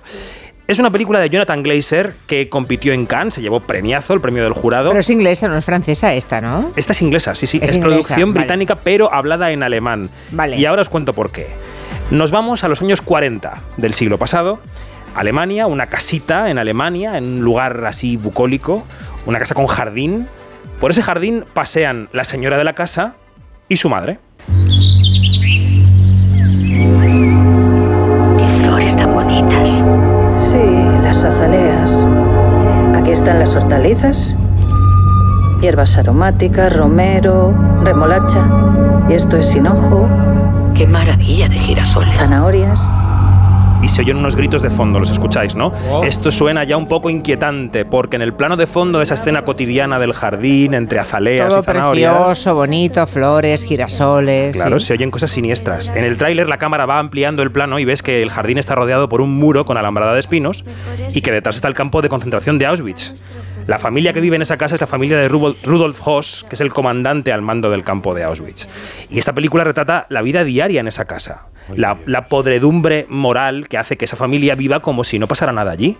Como si el humo que se viera por las ventanas fuera normal, como si el abono que usan para el jardín fuera normal, o como si cuando aparece en la puerta de la casa un abrigo de pieles fuera normal. Pero perdona, ¿la familia lo sabe? ¿Sabe que hay el campo ahí pasa lo que pasa o solo lo sabe el padre? Hombre, la, la- la mujer, que es Sandra Huller, que es la actriz de 2023, la actriz que también está en Anatomía de una Caída, lo sabe perfectamente. Los Vale. niños probablemente no. Los niños están en la- la Alemania nazi y hacen el saludo Heil Hitler porque lo hacen todos los niños. Pero los niños son más como el del pijama de rayas, Ex- ¿no? exacto. Inocentes. Exacto. Y este personaje de Sandra Huller, que es retorcidísimo, es- está fantástica, y ella puede acabar nominada al Oscar como secundaria por esta película y como protagonista por Anatomía de una Caída. No lo descartéis. ¿eh? Madre mía, está en las dos, está en los dos peliculones. mía, lo descartéis. O sea, lo de Sandra Huller va a ser sí o sí, ¿no? O una cosa u otra. Yo creo que va a entrar en alguna categoría y que, y que esta película es más complicado que entre en mejor película, podría ser, pero que Anatomía seguro. O sea, son, eh, son unas películas que llegan ahora, que son las que hay que ver. Me contaba Eulalia hace un rato que intentó ir al cine a ver las de este año, ¿no? Anatomía de una caída, eh, Perfect Days, la del otro día, eh, Hojas Caídas, y que están todas las salas llenas porque son pocas copias y todo el mundo quiere verlas. Bueno, qué bien.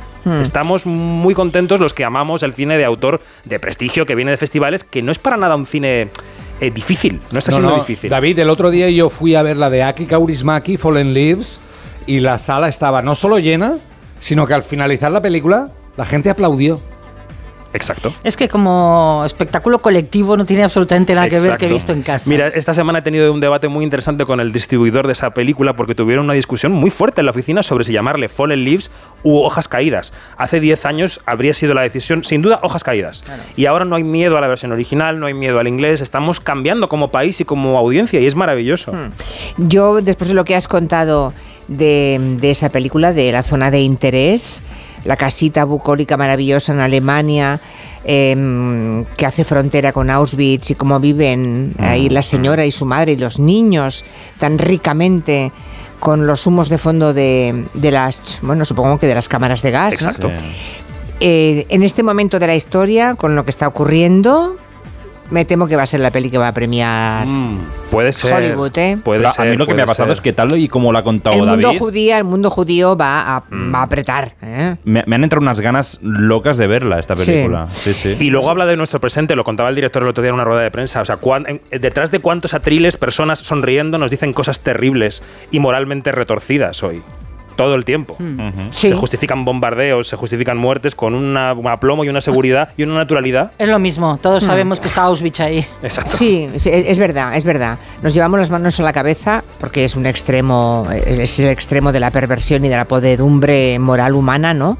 Lo del campo de concentración, pero todos los días miramos para otro Claro, lado, claro, claro. todos los días hay Sí, algún sí. humo que sale y sitio. no nos damos cuenta o no Lo que queremos pasa es que verlo. no, no es tu padre uno de los ejecutores. Claro. Es diferente también. ¿no? Claro. Bueno, pues veo que la cosa sigue con la podedumbre moral, porque el gran Sí. estreno español de la semana también es un thriller que cuenta los años de la burbuja inmobiliaria en España. ¿Quién lo ha dirigido? ¿Cómo es la peli? Es Daniel Calparsoro. Es una peli de un director que se preocupa siempre por poner al frente de su reparto a actores jóvenes, porque yo creo que además quiere intentar atraer a ese público joven y que piquen en estos thrillers que luego están muy bien y que él dirige muy muy bien. En este caso quiere contarles cómo todo un país, en este caso España, eh, se metió nos metimos, porque todos tenemos nuestra parte alícuota de culpa, en una orgía de créditos especulación entre los últimos 90 y la crisis del 2008. ¿no? La película se llama El Correo y cuenta la historia de un chaval de Vallecas que es aparcacoches, lo interpreta el actor Aaron Piper. Y es, es al final del siglo XX, ¿no? Y por una casualidad empieza a trabajar como correo, llevando y trayendo dinero de blanqueo entre Bélgica y España. ¿Qué hace un tío de Vallecas en un contenedor que ha viajado desde España hasta Hong Kong con 1.550 millones de euros? Esta historia comienza unos años antes. ¿Puedo confiar en ti? Por supuesto. Todos esos que ves aquí, todos confían en mí. Me convertí en correo belga. Movía dinero negro de Madrid a Bruselas. No te acerques a mi hija. Bueno, ya escucháis a Yetosar, que es inconfundible, ¿no? Que es el jefazo de esa red de blanqueo que emplea a Aaron Piper y esa hija que le dice que es terreno mm, acotado es María Pedraza. La peli yo creo que es muy interesante porque está muy bien escrita, está bien rodada y vemos cómo se va construyendo ese nido de corrupción, por ejemplo, que fue Marbella entre los políticos, los empresarios y todo esto alineado con imágenes de archivo de aquellos años de presidentes de un lado y de otro del gobierno que alentaron esta burbuja porque de aquí no Sí. se libra nadie. Y, y, por supuesto es un thriller divertido, con buenos, con malos, con ladrones, con policías. El poli es Luis Zaera, que es eficaz como un reloj Uy, siempre. Luis Qué eh, ya maravilla. está, sí. Luis Así Saera que- y Luis Tosar, que últimamente coinciden mucho. Sí, sí, sí. Es que produce Vaca Films, productora gallega y tira para casa, ya sabes, ¿no? Bueno, hace- y hacen bien, Muy porque bien. los dos son de una solvencia contrastadísima, ¿no?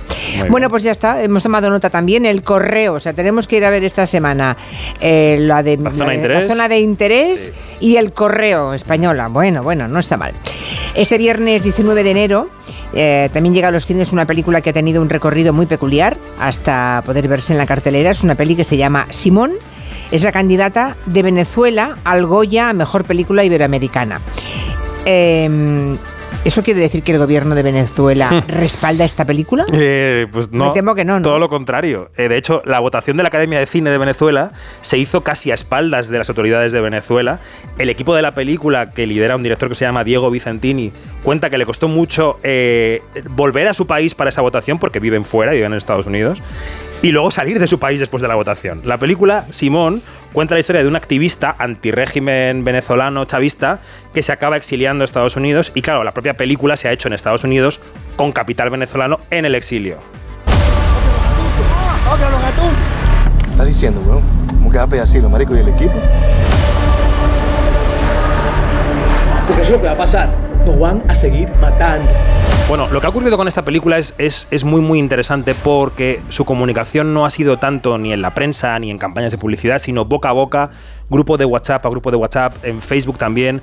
Han hecho una gira por varios países y han llenado todos los pases con la diáspora venezolana que está respaldando esta película como un solo hombre, como una sola mujer, ¿no? En España es muy numerosa, que llenaron el cine Capitol en la Gran Vía, que tiene miles de butacas, quien lo conozca, y no me extrañaría que este próximo fin de semana la película, que se va a estrenar en pocos cines por este esquema de distribución, Sí. tenga buena media por copia, porque yo creo que todos los venezolanos y venezolanas a los que les guste un poco el cine van a ir a ver Simón en España, ¿no? Bueno, sí, ah, me decían el otro día que al barrio de Salamanca le llaman Little Venezuela, ¿no?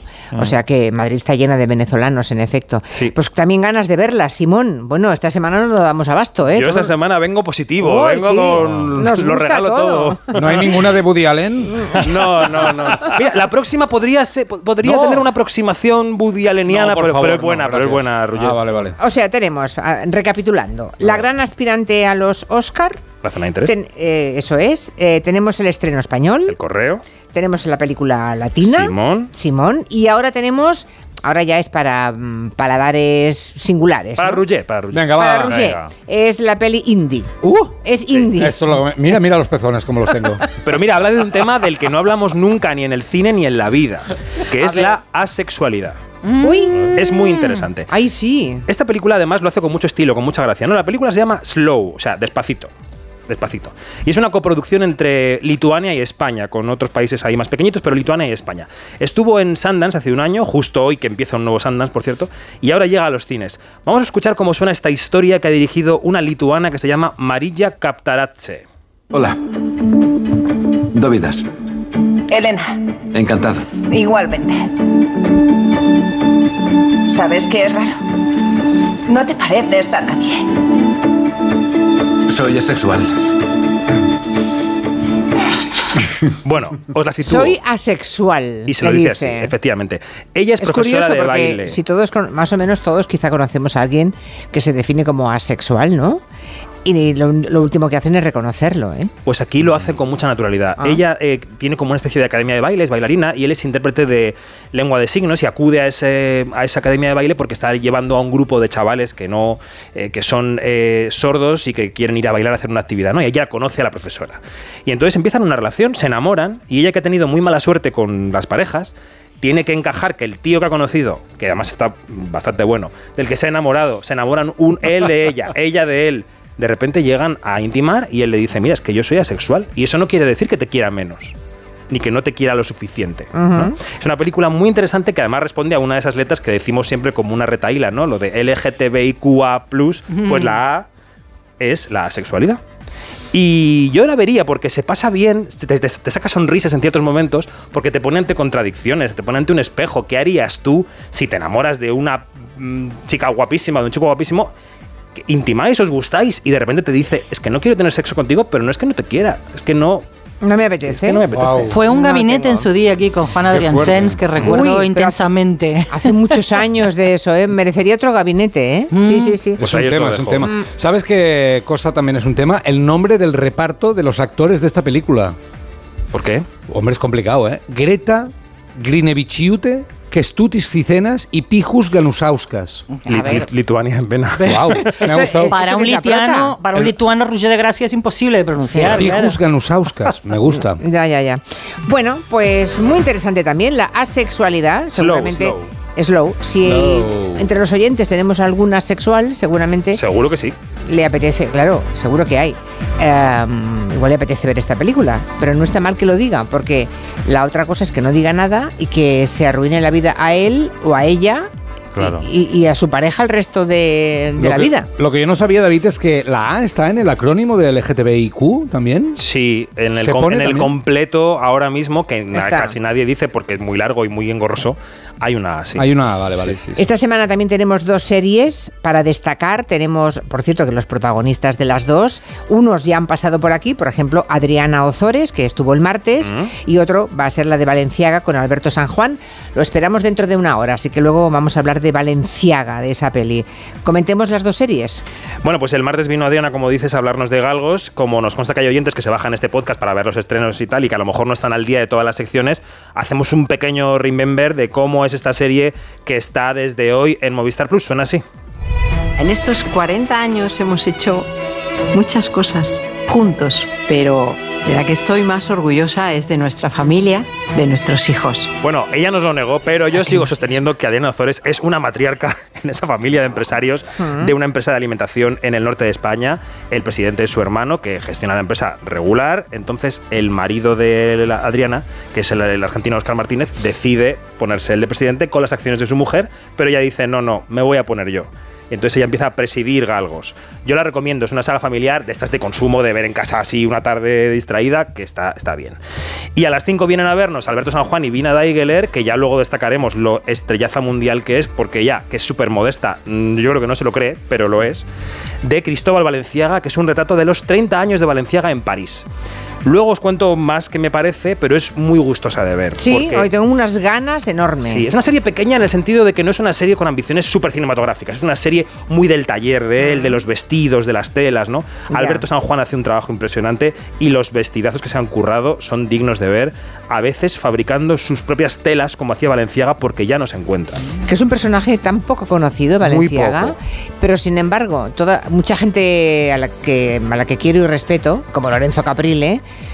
o Joana Bonet, por ejemplo, cuando hablan de Valenciaga siempre es de forma reverencial y no solamente en España, en todas en todos los rincones del mundo, ¿no? De modo que tengo una enorme curiosidad por ver qué me Mm. cuentan de, de esa figura que sé que fue la más grande del siglo XX para la moda Sí. y para como modista. A ver qué me cuenta la serie porque sabemos poquísimo, muy pocas Sí, cosas. yo he visto él. los seis capítulos, luego lo hablaremos, pero a mí la idea que me ha quedado es que era una persona que se tomaba tan en serio su trabajo Sí.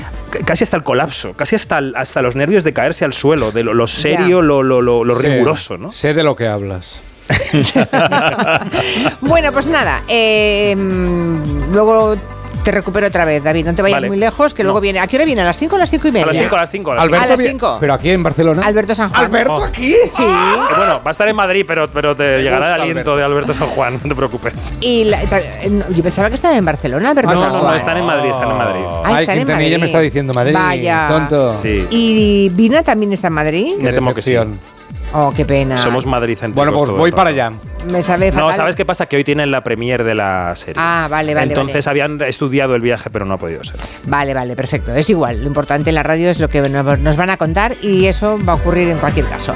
Bueno, pues hasta dentro de un ratito. Adiós. Adiós. Por cierto, yo les quiero recordar a los oyentes que la semana que viene, el jueves, Sí. vamos a estar emitiendo en el Palau Robert y oiga que nos llevamos nos llevamos todas las estrellas, ¿eh? Será un programa tremendísimo. Mira, te lo digo en moderno. Sirviendo mesa estarán Roger de Gracia, Nuria Torreblanca y una servidora. Sirviendo bulos, Julio Montes. Sirviendo alpiste estará Ferran Monegal. Sirviendo corona Pilar Eire. Pilar E- hoy.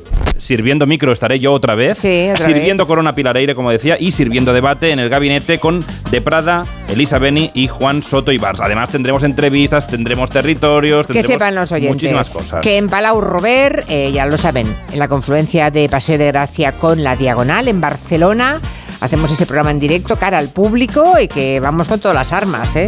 Desde Gallego, Ferran Monegal, Pilar Eire, Elisa Beni, Juan Manuel de Prada, Juan Soto Ibars, todos.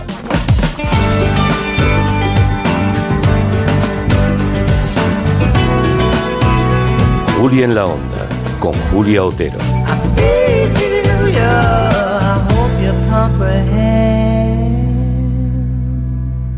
Te lo digo, te lo cuento. Te lo digo, cada año pago más por mi seguro. Te lo cuento. Yo me voy a la mutua.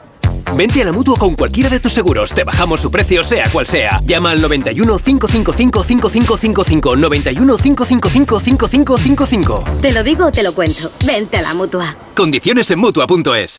Ya está aquí Blancolor, con tejidos y diseños de calidad para tu casa. Ahora con hasta un 50% de descuento en una selección de ropa de cama, baño, mesa, alfombras, cortinas, muebles de dormitorio, descanso y mucho más. Blancolor, el momento de vestir tu casa. Solo hasta el 29 de febrero, en tienda web y app del corte inglés. Si sientes que todo te va sobre ruedas y no quieres que ningún bache en el camino lo estropee, el seguro de coche de línea directa está hecho para ti. Además de ahorrarte una pasta, nunca te quedarás tirado, porque tienes coche de sustitución también en caso de avería. Cámbiate ahora y te bajamos el precio de tu seguro de coche sí o sí. Ven directo a lineadirecta.com o llama al 917-700-700. El valor de ser directo. Consulta condiciones.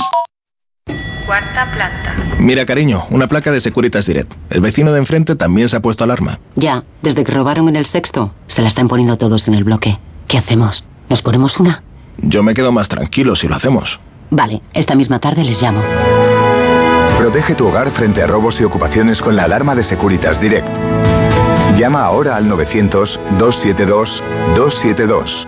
¿Te preocupa el trabajo? Tranquilo, toma Ansiomet. Ansiomet con triptófano y asuaganda te ayuda en periodos de tensión en el trabajo. Venga, que tú puedes. Ansiomet de Pharma OTC. En las rebajas de multiópticas lo único que cambia es el precio. Descubre la mayor variedad de gafas con los últimos diseños y la máxima calidad a unos precios aún mejores. Dos gafas Mo graduadas con antirreflejante por 89 euros o dos Mo progresivas de alta tecnología por 189 euros. Solo en multiópticas.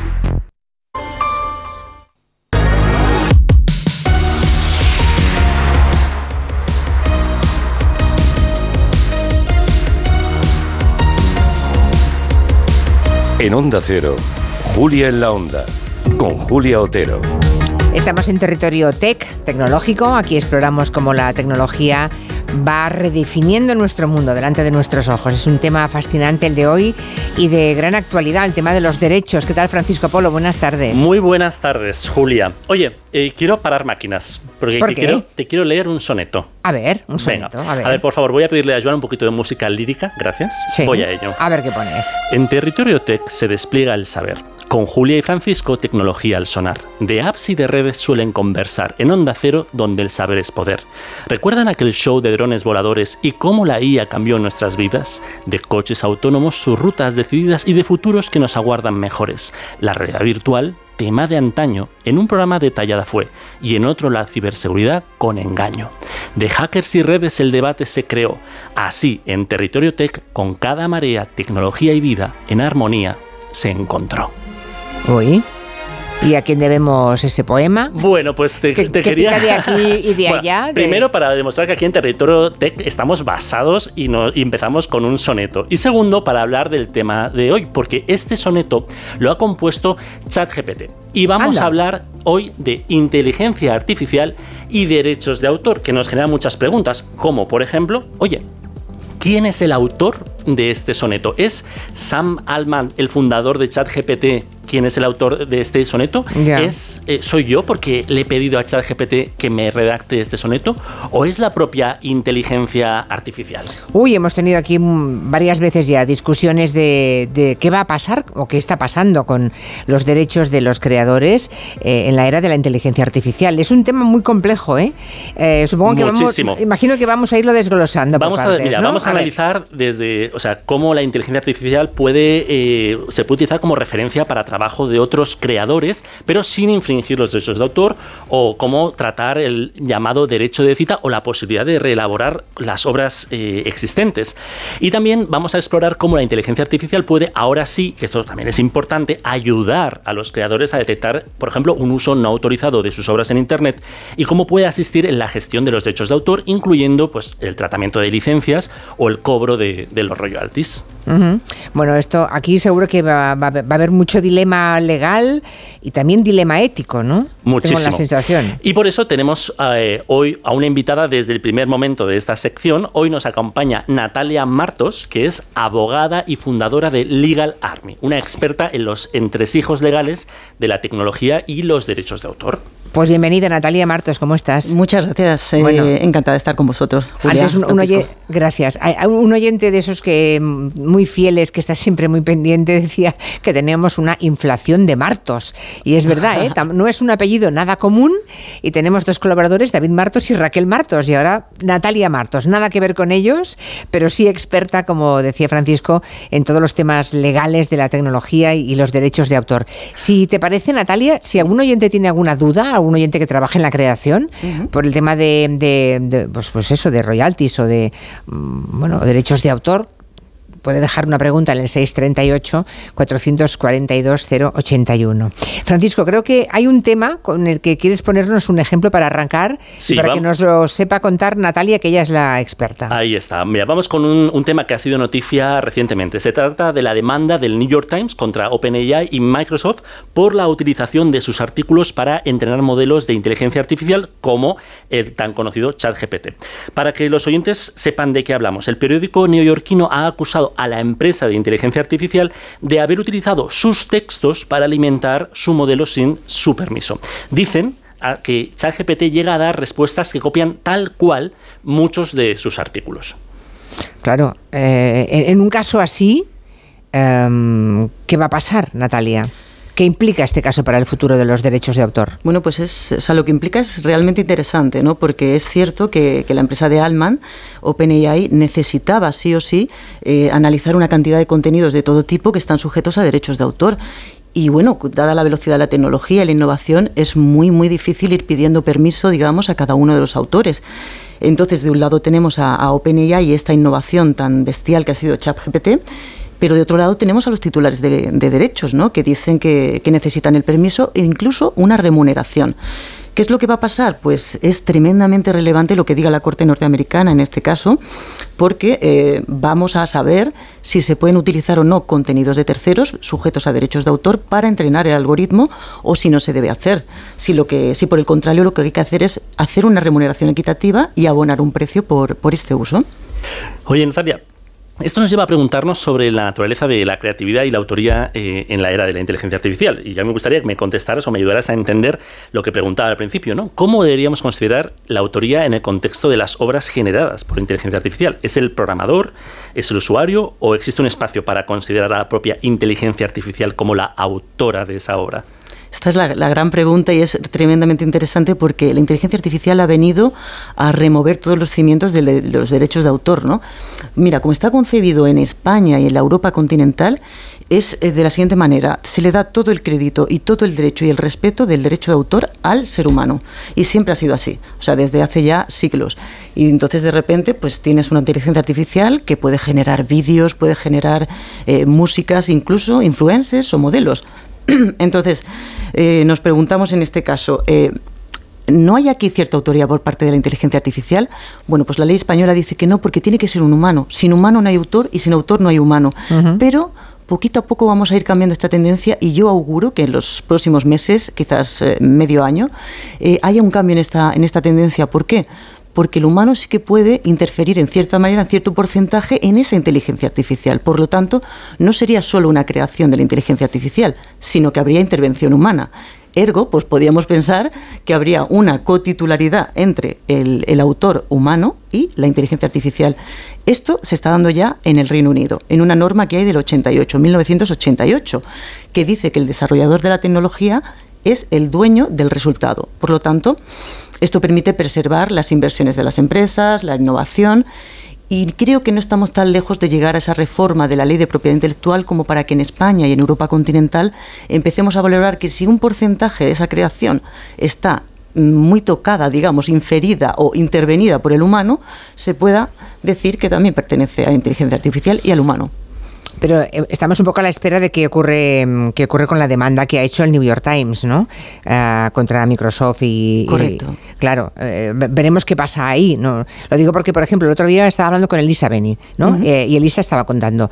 Claro, si tú quieres escribir un artículo sobre temática determinada de la que más, por ejemplo, utiliza Elisa para hacer un artículo semanal eh, o varios artículos semanales, claro, si la inteligencia artificial se basa en todo, en los artículos de determinada persona, de Lisa o de quien sea, y al final te hace un artículo que, que pica de aquí o de allá, y, y, ese artículo, claro, el humano queda borrado, porque va picando de aquí o de allá, pero se ha entrenado con algo que ha sido creado por personas.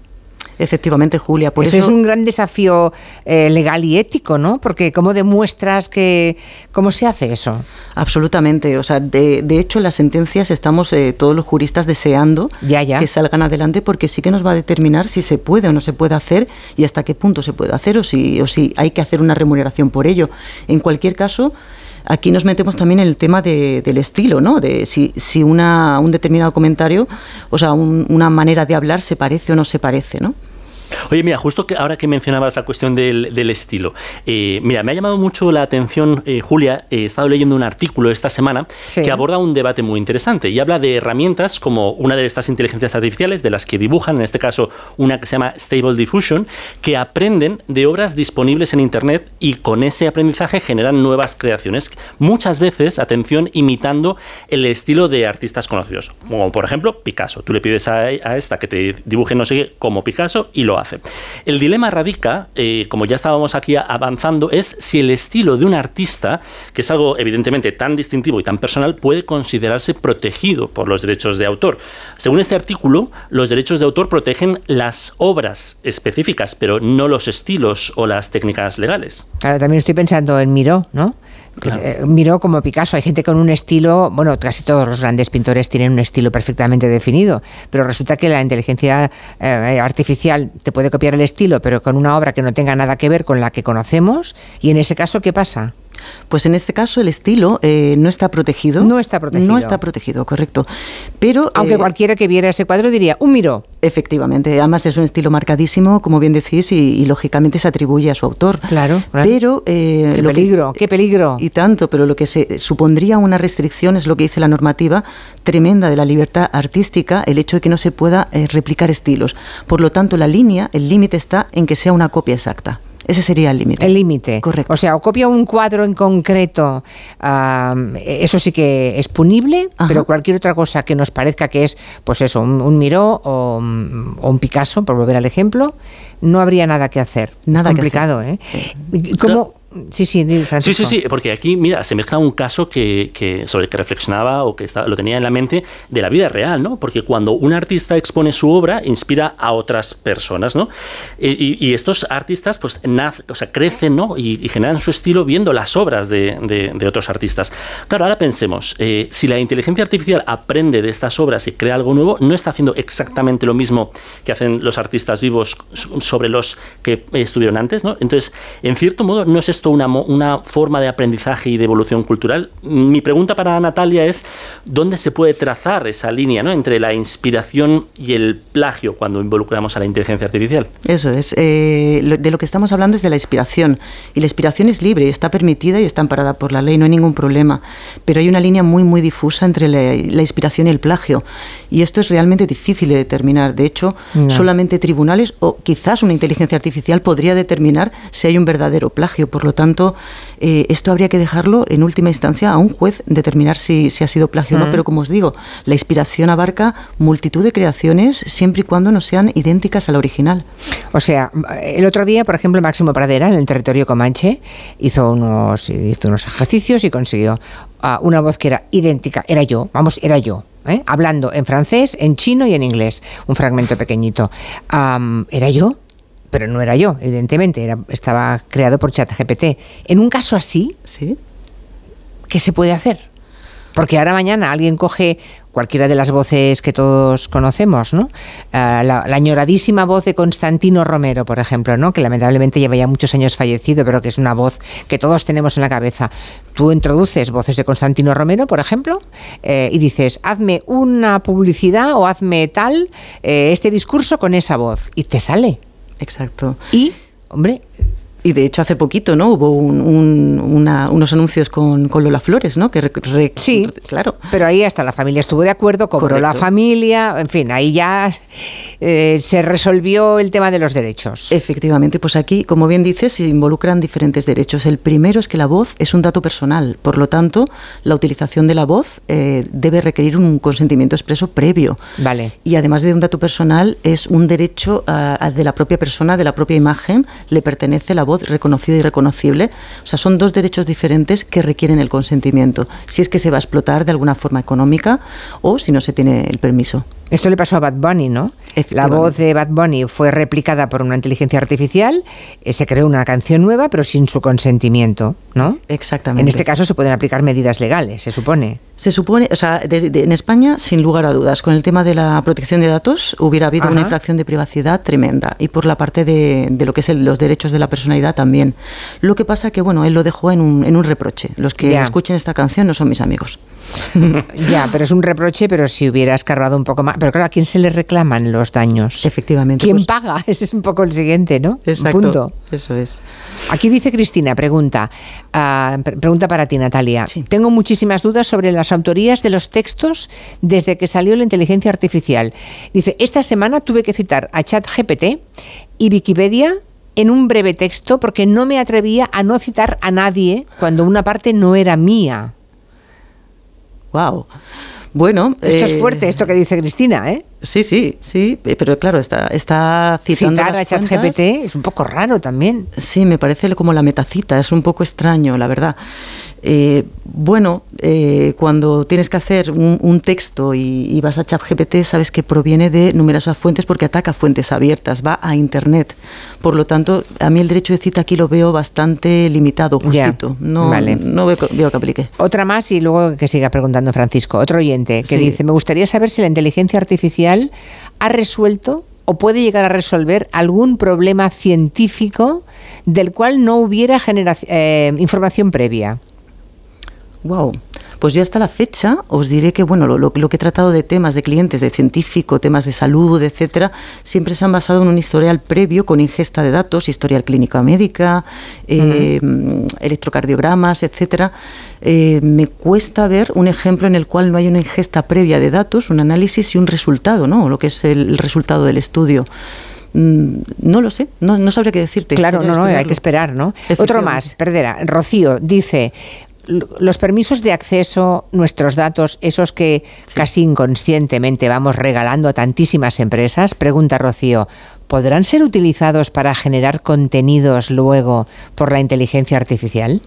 De facto sí, sí que podrán ser utilizados y, y de hecho se está haciendo. Por eso el- el- lo que os comentaba de las fuentes abiertas, cuando la inteligencia artificial choca contra Internet, coge todo lo que encuentra, utiliza un crawler, que es digamos una araña que va tomando información, datos, datos, datos, indiscriminadamente y no se va a parar, no se para en función de si pertenece a uno u otro.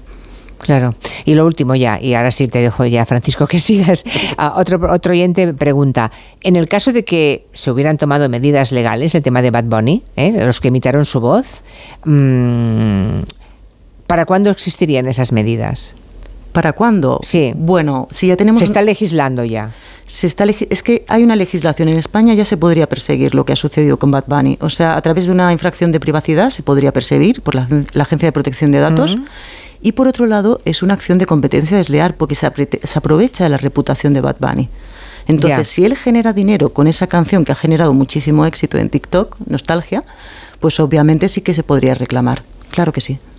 Francisco. Pues mira, te llevo ya esto a, otro, a otra discusión. Otra de las noticias que he leído esta semana era una que hablaba de cómo la inteligencia artificial ha sido capaz de discernir la autoría de obras de arte históricas. Y ponía el ejemplo de la Madonna de la Rosa, atribuida a Rafael, y que fue analizada por una inteligencia artificial que indicó que ciertas partes de la pintura probablemente no fueron realizadas por el maestro renacentista. Y esto eh, no solamente resuelve mm, antiguos misterios del arte, sino que también muestra cómo la tecnología puede ponerse al servicio de, de los eh, creadores. Y ahí te puedo dar un ejemplo, cómo eh, la inteligencia artificial podría ponerse al servicio de los creadores buscando aquellas copias. ¿no? Hay una empresa, por ejemplo, en España que ya está haciendo esto, como Redpoints, que es una empresa que utiliza la inteligencia artificial para proteger a las marcas en Internet, comba- combatiendo las falsificaciones, la piratería, y utiliza esa tecnología para escanear la web y detectar y eliminar rápidamente las infracciones, optimizando la protección de la propiedad intelectual, ¿no? que es de lo que estábamos hablando aquí.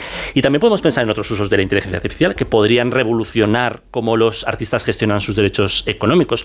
Por ejemplo, sistemas para que la IA automatice la gestión de licencias o el seguimiento de los royalties que mencionábamos antes y hasta, imagínate, la eh, gestión, la negociación de estos eh, contratos. Sí. Ah, no sé si quería decir alguna cosa Natalia al respecto. Bueno, yo comentar que, que efectivamente aquí la inteligencia artificial eh, eh, hace un, un trabajo muy interesante en cuanto al tema del plagio, porque claro, al tener la capacidad que tiene de comparación y análisis de similitud, los grandes volúmenes de procesado que tiene, eh, cómo utiliza bases de datos cruzadas y fuentes en línea, puede detectar contenidos duplicados y detecta patrones. Por lo tanto, no solamente Ya. miremos la inteligencia artificial por el lado de la, digamos, de la sospecha, Mm. sino que puede ser tremendamente útil para, para estos fines. Yo, yo estoy llegando a la conclusión de que la inteligencia artificial puede ser el zorro y la gallina al mismo tiempo, ¿no? Y tanto. Claro, Las- o sea, las dos puede cosas. Claro, las dos cosas al mismo tiempo. Igual hay algún, mm, algún creador que nos está escuchando que está pensando, bueno, ¿y cómo, cómo puedo mantener yo el control económico eh, sobre las obras que yo estoy creando? ¿Qué le, podrías, ¿Qué le dirías, Natalia? Efectivamente, pues podríamos crear quizás una entidad de gestión de derechos para poder, a través de la inteligencia artificial, localizar cuáles son sus contenidos y saber dónde están y poder ir obteniendo una retribución acorde y, y justa y equitativa. Y en España, mm, bueno, en Europa, ¿no? A nivel europeo habrá legislación, pero seguramente todo el mundo tiene la vista puesta, puesta en, en Estados Unidos. ¿Qué pasa con esa demanda que ha interpuesto el New York Times? Porque es el New York Times, ¿no? Eso y es. lo convierte en, en- en noticia. Eh, El mundo de la gente de Microsoft deben estar todos esperando eh, con cierta con cierto temor, ¿no? Estamos todos esperando, Julia, Todos, esperando porque va a marcar un antes y un después, porque no sabemos si, si, bueno, al ser en la Corte Americana van a utilizar la doctrina del uso legítimo que se llama allí, y es que sí que se permite eh, utilizar a veces para determinadas acciones como el entrenamiento del algoritmo, utilizar contenido sujeto a derechos sin permiso, que es lo que se llama el fair use, para poder, eh, bueno, pues hacer lo, lo que se ha hecho con ChatGPT, básicamente. Pero ese fair use está establecido en una ley, pero no está tasado en qué supuestos se, se puede utilizar y en cuáles no. Por lo tanto, esta sentencia va a ser absolutamente clave para determinar la posición y el posicionamiento de los juzgados y también de la doctrina en este sentido. Y luego, claro, las propias obras creadas por inteligencia artificial también tendrán sus derechos. Efectivamente. ¿O no? Sí, cla- sí ¿no? Claro. Las obras, bueno, en España a día de hoy no, porque claro, tiene- como el autor tiene que ser un, un ser humano, no pueden tener esa protección. Pero como os decía, yo abogo y, y por lo que estoy viendo con los compañeros del sector, creo que poco a poco y en función del nivel de intervención humana sí que se va a poder registrar Ya. y la legislación va a cambiar. O sea, indudablemente va a cambiar. Claro, y ahí la pregunta también es qué legislación, ¿no? Porque tenemos empresas que son globales, aunque estas, las que tenemos ahora son americanas, y por eso ese juicio en Estados Unidos es tan importante, pero estamos hablando de empresas globales eh, y tenemos regulación de carácter global. Aquí hablamos hace poco de la nueva normativa europea, pero ¿hay algo más por ahí? No tenemos, Francisco, porque fíjate, hay un paradigma que, que- que creo que sirve muy bien como ejemplo, que fue el Reglamento General de Protección de Datos, que era una norma europea que aplicaba a cualquier empresa de cualquier parte del mundo, siempre y cuando ofreciera servicios y productos a la Unión Europea. Bueno, pues, pues fue tremendamente útil y ha sido replicada por todos los estados y, ha sido, bueno, pues, pues digamos, el estándar de protección de datos. Algo así es lo que debería haber para la inteligencia artificial y los derechos de autor, porque a día de hoy tenemos un marasmo de, de legislaciones en España. Eh, no puede ser autor la inteligencia artificial, ni tampoco en el derecho continental europeo. En el Reino Unido sí que lo puede ser un desarrollador de una determinada tecnología. Por otro lado, en Estados Unidos rechaza los registros en, la- en las eh, oficinas de copyright las obras hechas con inteligencia artificial. Pero luego tenemos en China que sí que se permite registrar obras hechas con inteligencia artificial. Entonces, este soneto que hemos recitado al principio, ¿es mío o es de ChatGPT? Yo creo que estáis a medias ahí. ahí Ahí ¿eh? estamos a sí, sí, medias, sí, ¿no? cotitularidad diría yo. Bueno, y el tema es si lo dices, porque si llegas aquí, lo lees y dices que es tuyo, ¿quién va a discutírtelo? Bueno, sí, eso, hombre, eso también puede pasar. La capacidad de engaño es enorme. O sea, yo eso- soy articulista. Me encargan un artículo sobre eh, la amnistía, sobre la inmigración, sobre lo que sea. Yo lo- me lo hace ChatGPT, yo se lo vendo a la cabecera del periódico o de la radio y lo, lo hago pasar por mío. ¿Quién va a descubrir que no es mío? Ahí probablemente se, se inventen herramientas, ¿no? Natalia nos podrá contar, pero yo creo que incluso es un debate de, oye, ¿esto es eh, algo que está generando un contenido que es falso o es real, pero aumenta las capacidades de, Mm. de la, de la persona? Ahí también hay tela que cortar. ¿Qué nos podrías decir en Muchísimo, de esto? muchísimo. Como decía, eh, igual que detecta el plagio, va a detectar los estilos, de dónde proviene. Yo creo que hay un campo tan, tan grande que es una gran oportunidad. No solamente miremos la parte mala, sino la parte buena que es tremenda. es Bueno, tremenda. o sea, también, también descubrirá los tramposos tramposos, esa es la Efectivamente. ¿No? Vale, eso también está bien. Natalia Martos, eh, abogada, la fundadora de Legal Army, una enorme experta en los entresijos legales de la tecnología y los derechos de autor. Bueno, pues estaremos. ¿Para cuándo se espera sentencia del tema del New York Times? No sabemos, Julia, No pero sabe. esperamos como agua de mayo. Ya, ya. Entendemos perfectamente que así es para muchísima gente. Estaremos pendientes. Gracias. Muchas gracias a Natalia. vosotros, un Francisco placer. Polo. Muchas Hasta gracias. la semana Nos que viene. Hasta la semana que viene. Chao. Llegando a las noticias de las 5, 4 en Canarias.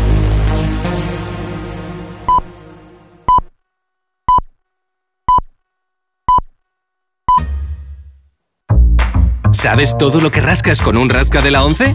Pues imagino que si te toca puedes rascar mucho dinerito, ¿no? Claro, y momentos inolvidables, o muchas, pero que muchas risas. Y sí, también puedes rascar premios de hasta un millón de euros. Ah, pues entonces dame un rasca. Con los rascas de la 11 puedes ganar momentazos y premios de hasta un millón de euros. Rascas de la 11. Rasca el momento. A todos los que jugáis a la 11, bien jugado. Juega responsablemente y solo si eres mayor de edad. Tengo la memoria fatal, se me olvida todo. Si te falla la memoria, toma de Memory. De Memory con vitamina B5 contribuye al rendimiento intelectual. Y ahora para los más mayores, de Memory Senior de Pharma OTC. Soy de legalitas porque a veces pasan cosas que no te esperas. Como cuando tuve aquel accidente y lograron que me indemnizaran. O cuando me hicieron unas quemaduras en la depilación láser y me ayudaron a ganar mi reclamación. Hazte de legalitas en el 900 100 661 y siente el poder de contar con un abogado siempre que lo necesites. Y ahora, por ser oyente de Onda Cero, ahórrate un mes el primer año.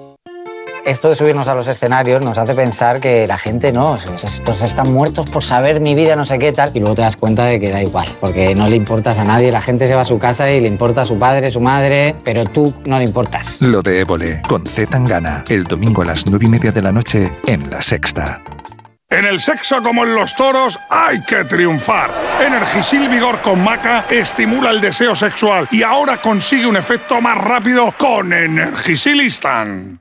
¿Perdona? ¿Que ahora Movistar Prosegur Alarmas incluye una garantía antiocupación? Uf, ya verás cuando se entere mi perro. Ningún guardián puede competir con Movistar Prosegur Alarmas, la primera y única alarma con garantía antiocupación, que no solo disuade y protege, ahora también se compromete contra las ocupaciones. Contrátala en el 900-222-250 o en movistarproseguralarmas.es.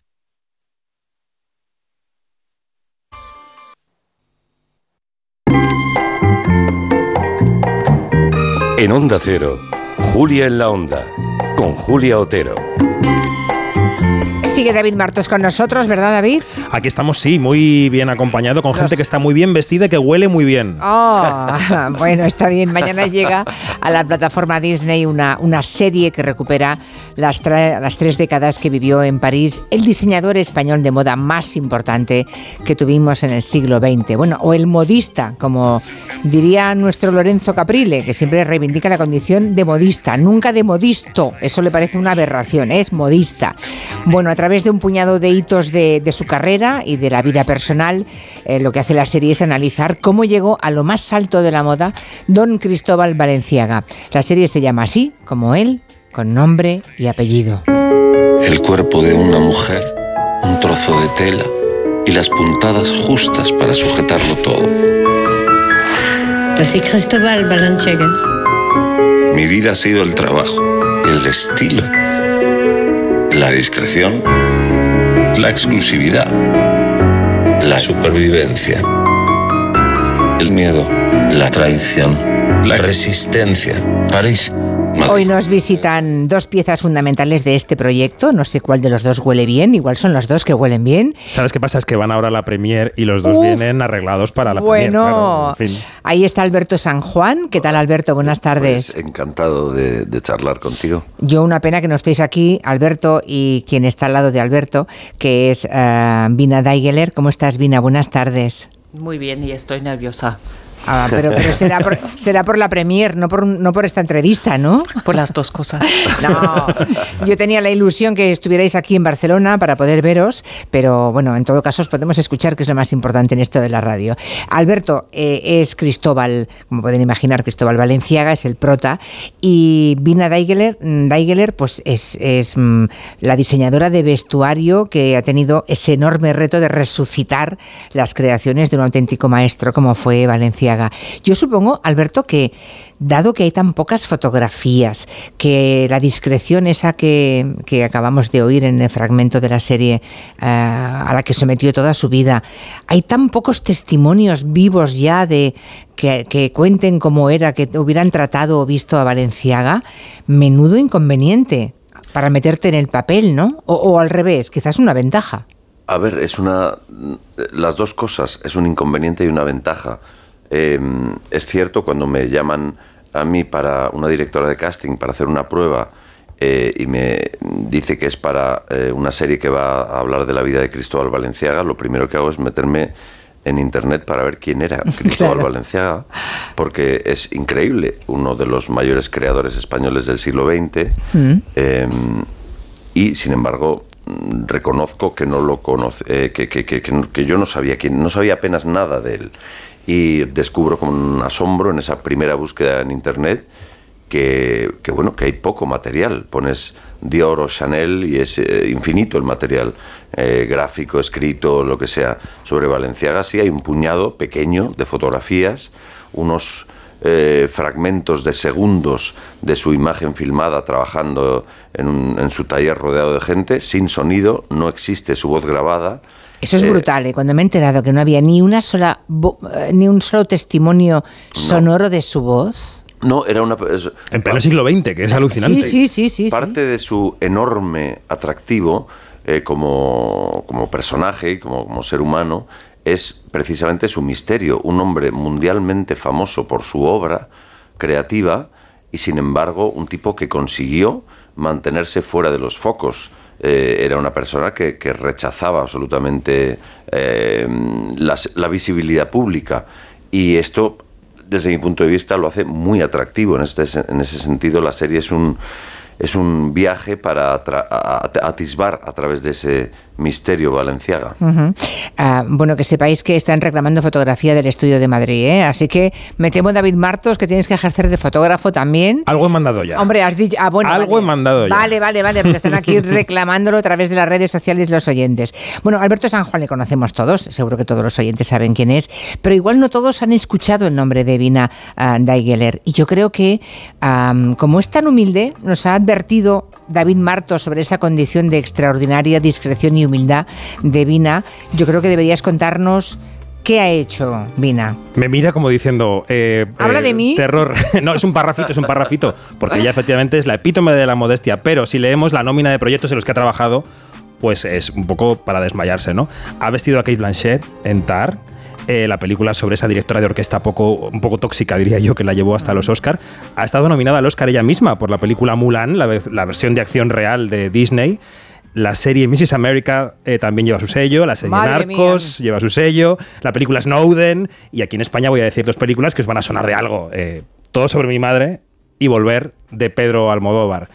Eh, vas a notar por su acento que Vina es bávara, bávara de Múnich, de München, Sí. como dirían ellos, pero Además que habla bárbara. español con un nivel magnífico. ¿Y es español donde lo aprendiste, Vina? Porque vivo aquí en Madrid y lo he aprendido mm, trabajando en Madrid y con mis hijos, mi marido que es español. y, Ajá. Pues sí. Ah, muy bien. Mi parte fundamental de mi carrera es ha transcurrido aquí en España hasta que he saltado a proyectos más internacionales. Ujú. Bueno, yo imagino que cuando contactan con Mina y te hablan de Valenciaga, yo imagino que te dio una- un vuelco al corazón, ¿no? Porque menudo reto, Valenciaga, ¿no? El misterioso, el maestro. ¿Cómo lo definirías como diseñador? Un artista. Creo que realmente es un artista y eso lo he aprendido en este proceso de intentar de recrear su- sus vestidos más icónicos.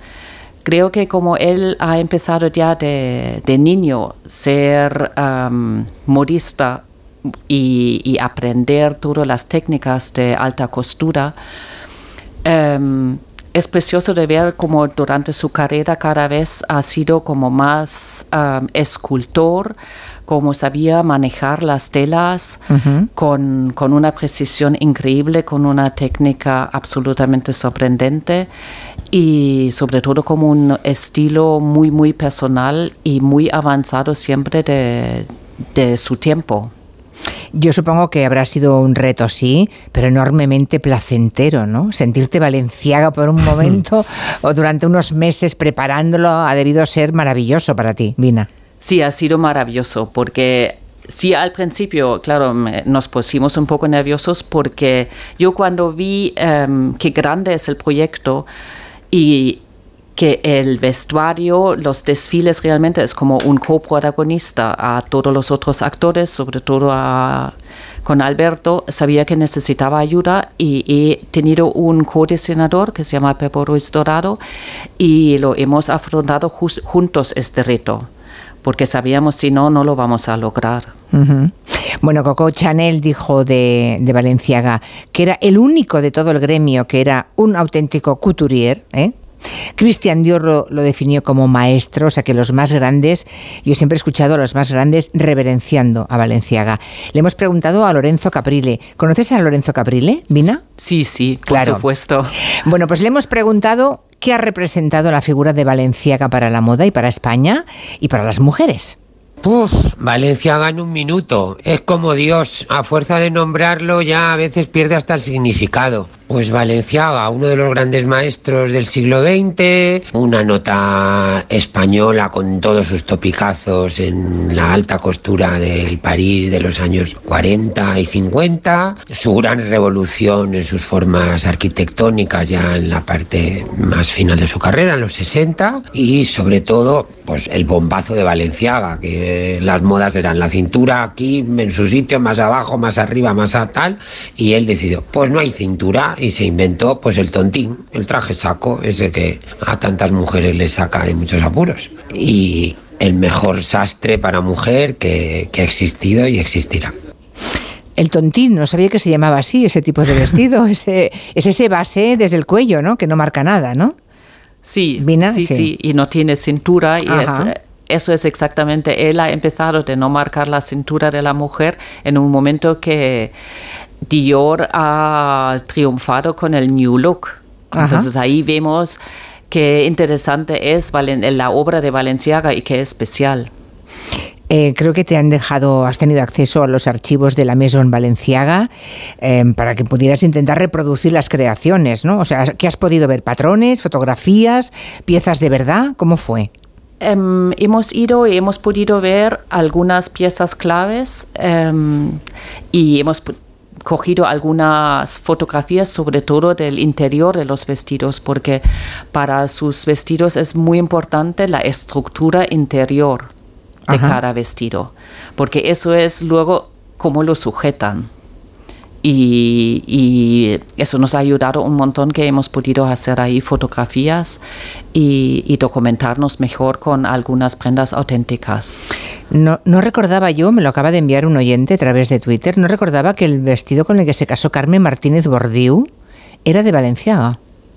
Que ella quiso que fuera de Valenciaga y que él lo hizo personalmente, todas las pruebas y que y, y por lo visto contó después Carmen Martínez Bordiú que era una tortura fue una tortura todo el tiempo de las pruebas, porque como quería que fuera perfecto, ah, se convirtieron en pruebas eternas. Hay un capítulo de la serie Julia te apunto dedicado al vestido de novia de Fabiola de Bélgica. Ah, también lo hizo A Valenciaga. la que interpreta a Belén Rueda, que no te lo pierdas. Ay, lo por favor, qué ganas. Perdón, Bueno, Belén Cuesta, he dicho Belén Bel- Rueda, no Belén Cuesta. No, no, Belén Cuesta. Bueno, la verdad es que eh, yo aún no he visto la, la serie, Alberto, pero sí me ha contado, me ha chivado cositas David. Esa de ahora no me la había chivado, pero sí me ha dicho que te das bastante buen trazo con la aguja. Yo imagino que habrás tenido que aprender a coser, porque no creo que vinieras de casa ya con la aguja mm, ensayada, ¿o sí?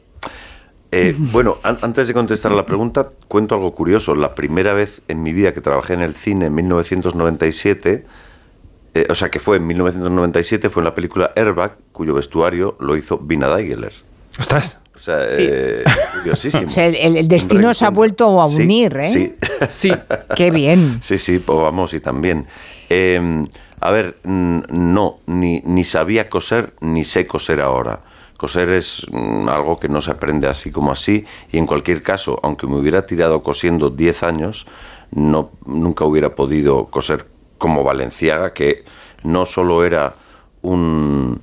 Está lleno de contradicciones que lo hacen interesantísimo, pero una de ellas es que aparentemente, según los, testi- los testimonios de la gente que le conoció, pues em, era un señor austero, introvertido, formal, conservador, pero a la hora de imaginar y de crear era radicalmente libre, revolucionario, rompiendo los ¿no? estándares y esquemas que, mm, dominantes en su momento. Eh, y, como tú has dicho, o sea, no solo era capaz de concebir tales creaciones, sino de realizarlas materialmente él mismo y de enseñar a sus jefes de taller y a sus jefas de taller y costureras tal, hasta el último detalle de cómo quería que se hiciese.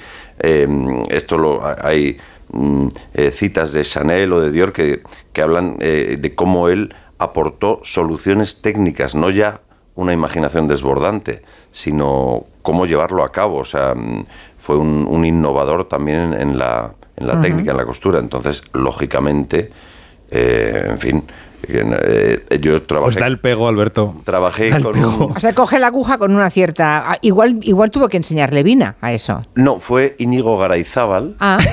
Ha puesto cara de enfado, Vina. Ha puesto cara de enfado. No, Vina me, me enseñó muchas cosas. eh, o sea, Vina eh, en, la- en escenas, en, en rodaje, donde, bueno, pues yo tenía que tratar con las telas, con los útiles, la, la tijera, la regla, no sé qué. eh, ella y Pepo Ruiz Dorado, su compañero en el vestuario, eh, por supuesto, me ayudaron muchísimo. Además, porque era tanto el trabajo, tantas cosas, Sabina no podía dedicar su tiempo a estarme diciendo a mí cómo tenía que hacer las cosas. Quiero decir que tenía que vestir a un mon- En fin, era brutal ya, el ya. trabajo. Eh, trabajé con un eh, diseñador y, y- y costurero y modista, Íñigo Garayzábal, previamente, para intentar hacer ver, aparentar que sé algo. Eh, no, no para aprender a hacerlo realmente, porque no me hubiera dado tiempo. Y en, en- y en, en rodaje estuvo con nosotros eh, Gorka Cintero, otro también diseñador y modista y tal. Y, y además eso, Vina y Pepo, por supuesto, también decían, no, esto no lo cojas así, cógelo de esta otra me manera". acuerdo de un momento que tenías que hablar sobre el proceso de hacer un vestido y no lo salía porque además lo tenías que decir en francés. Y te pusiste como nervioso y dices, pero ¿cómo voy a estas frases? Pero si no entiendo. Y fuimos y te lo explicamos como lentamente cómo era el proceso y ahí de repente, ah, vale, ahora lo entiendo y fluye esta frase de francés que es alucinante que Alberto ha podido aprender francés en... Eso- eso- Claro, has aprendido francés y un Eh, no, poquito vamos a también ver, y euskera, tampoco, ¿no? Tampoco he aprendido francés. Bueno. No tenía ni papa de francés. Eres un actor, ya sabemos que También es una serie, Alberto, Y ya sigo- y sabemos sigo que sin es cine. tenerla. La mayor dificultad ha sido el francés, porque el cine, o sea, los directores pueden hacer eh, creer que yo sé coser o lo que sea, según cómo ruedan la escena, pero el francés tengo que, tenía que hablarlo y, y ingenuo de mí pensé que sería más fácil, fue una dificultad enorme, pero bueno. Y, y la, y la voz, porque si no sabemos cómo era su voz, porque no se guarda ningún documento sonoro, no sé qué acento, qué cadencia, eh, cómo escogiste o cómo lo trabajasteis. Bueno, eso. eh, a ver, em, pues mira, recuerdo en la prueba, en la primera vez que nos encontramos los directores y yo, mm, tuve que hacer del Valenciaga joven y el Valenciaga mayor. Em, y yo trata- trataba, esto es solo un intento, de hablar, em, de tener un, digamos, un cierto, una cierta voz en su... Porque va desde que tiene, desde el año 37 al 67, o sea, son 30 años en la vida de una persona. Entonces empieza con 42 y acaba con, eh, con más de 70. Em, entonces yo intentaba que la voz fuera desde joven a mayor cada vez más grave. Ellos me pidieron que no, que la voz del mayor fuera más frágil, más quebradiza. Pero siempre esto fue un poco sin Dios porque en el mismo día rodábamos eh, la- las tres, no es que se rodara en, en tres etapas, no, no, íbamos cambiando cada día. Eh, hubo, die- hubo, llegó a haber días en que rodamos las tres edades, con lo que suponía para maquillaje, vestuario, peluquería, tal. Y entonces, pues bueno, está el intento, querría decir. Valenciaga eh, es un vasco de Guetaria, mu- muy adusto, un hombre que, que no, no- no dejaba que, que sus sentimientos aflorasen, nada de su vida personal, era homosexual y creo que en la serie ah, se habla de las dos ah, grandes relaciones que él mantuvo en su vida, ¿no? Sí, sí. Era, eh, digamos, esta es otra de sus contradicciones. Era homosexual y, y católico practicante de misa diaria.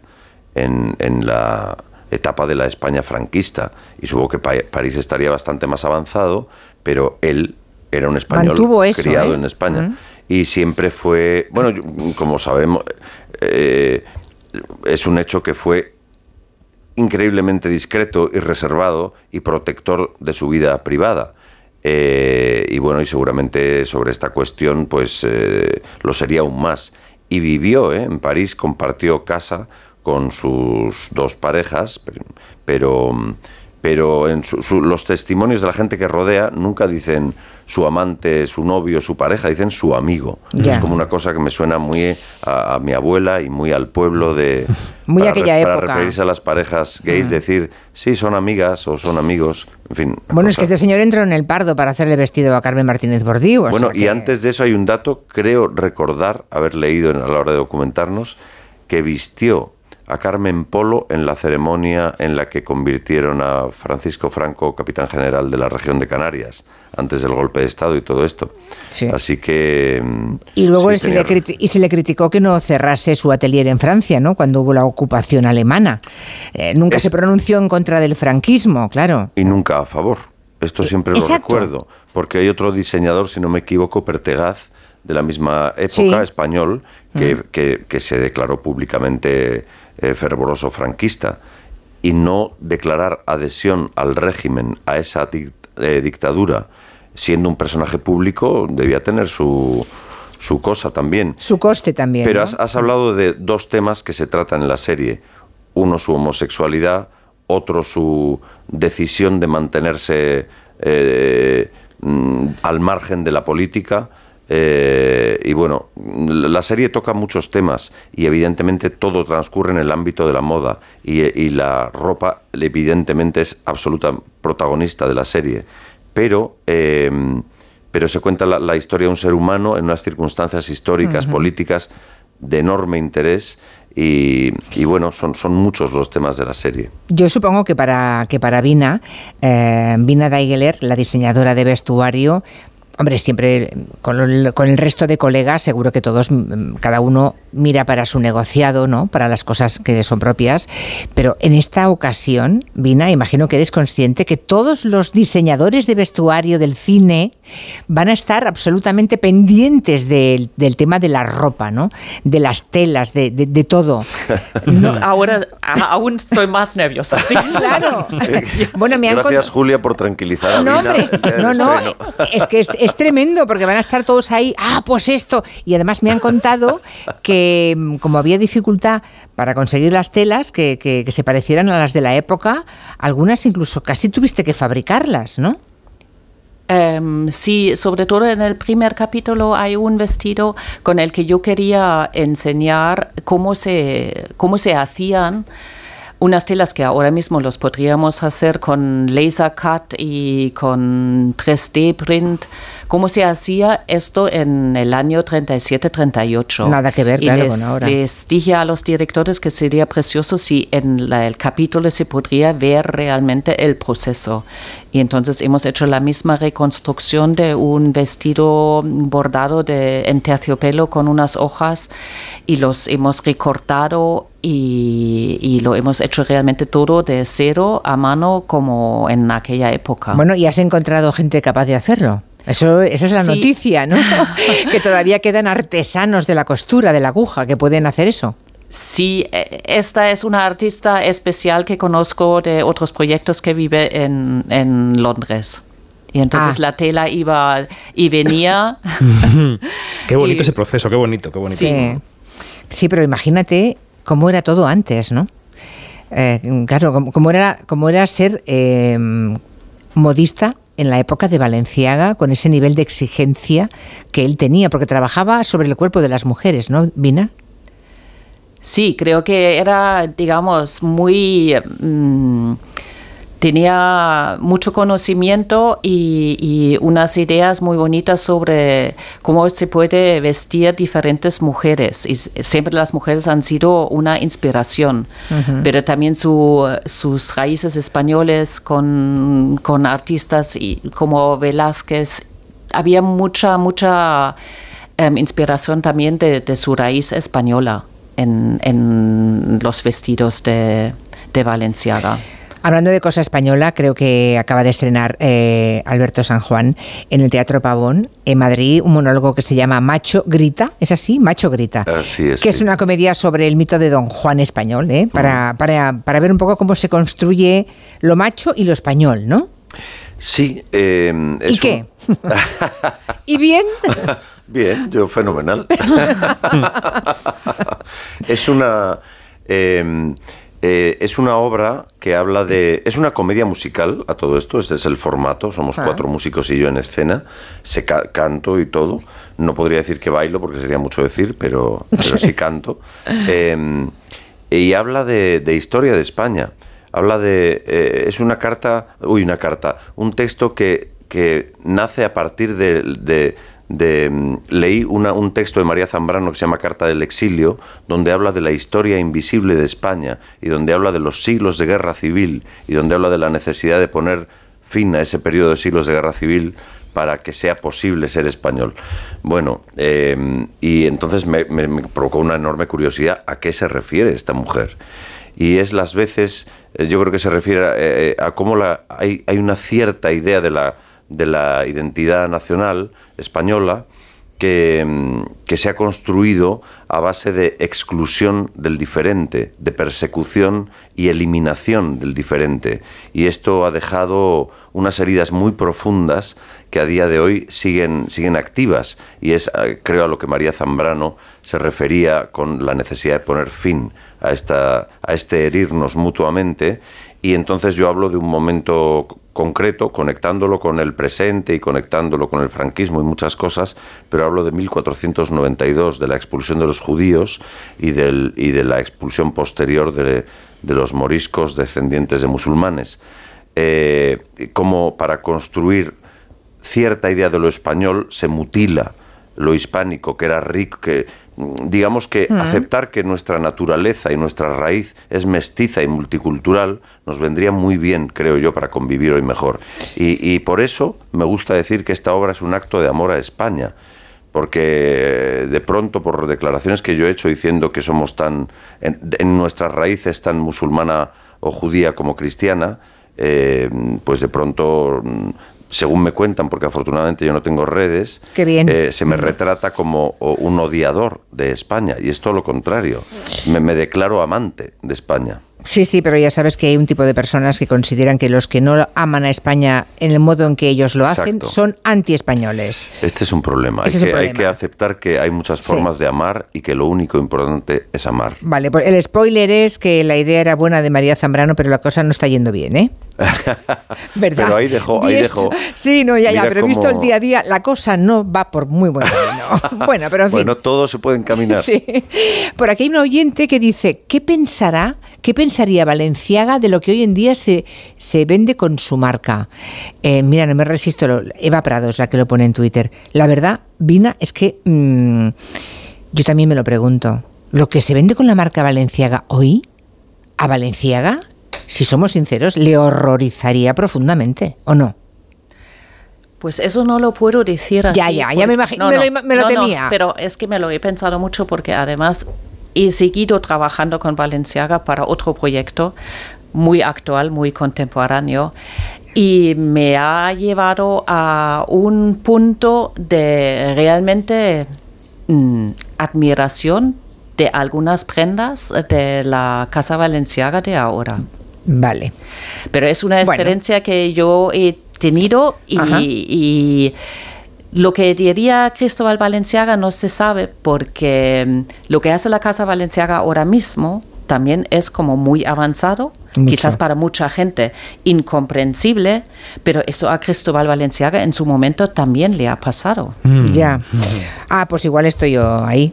Igual no soy- lo sé, vete a saber. simplemente lo pongo así.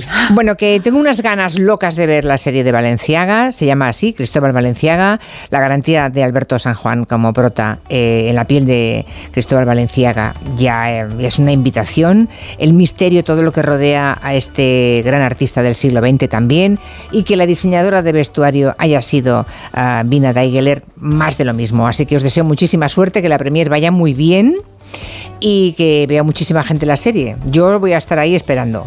Gracias a los dos. Muchísimas gracias a ti, Julia. Muchas gracias. Gracias, que vaya bien la premier. David. ¿tú también vas a la premier? Yo es que ya la he visto, dejo que lo Ah, no, la pero familia. podías ir a, bueno, pues eso, a pasearte por la alfombra roja. Yo soy no más sé. diurno que nocturno. Vente a la fiesta Como eres después, muy de ponerte, Venga, voy a la fiesta. muy de ponerte el smoking y, pasearte. Hoy me, pues- hoy me pruebo un traje para los feroz de la semana que viene. Igual lo estreno esta noche. Venga, pues nada. Hasta luego, Adiós. gracias. Adiós. Un mensaje de la mutua, Guillem, venga. Un mensaje, mira, si te vas a la mutua, además de ofrecerte su servicio de manitas hogar, te van a bajar el precio de cualquiera de tus seguros, sea cual sea. Es muy fácil, tienes que llamar al 91 555 5555. Te lo digo o te lo cuento. Vete a la mutua. Condiciones en mutua.es. En Onda Cero, Julia en la Onda, con Julia Otero.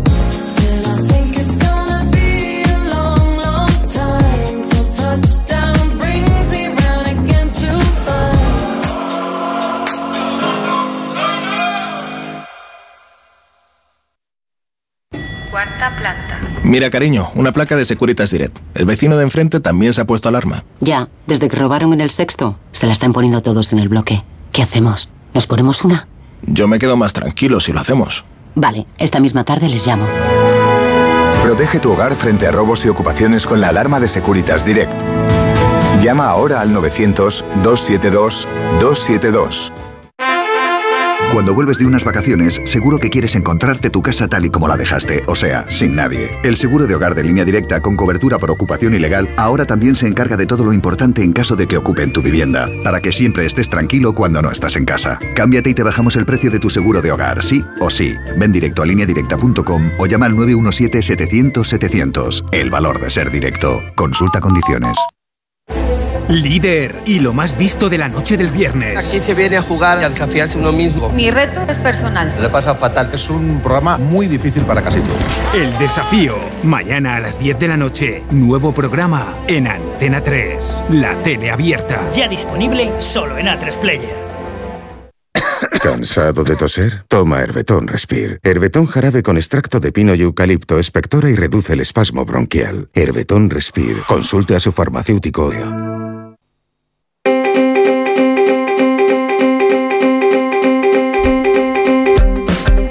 Retrasado un poquito a Pablo González Batista. ¿Cómo estás, Pablo? Muy bien, muy bien, muy bien. Huele aquí a perfume caro, ¿no habréis Ah, tenido bueno. algún diseñador famoso o algo así? Ah, hombre, es que sabes qué pasa, que eh, van de premier, venían arregladísimos y guapísimos claro. y muy perfumados. Vale, vale, vale. Pues Bueno, eh, eh, ya saben que a las 5 tenemos el manual de instrucciones de Pablo González Batista, pero que hoy, como tenían la premier, tenían que irse corriendo, pues le hemos dado un poco la vuelta al reloj. no pasa nada. Yo no- a mí no me han invitado a la premier, o sea que no llego tarde ni nada. Mm, y eso que, que hueles bien y vas bien vestido, Sí, seguramente. efectivamente, Ah, ¿Ves? Se lo sabía. Bueno, Internet está siempre lleno de tutoriales para cualquier cosa.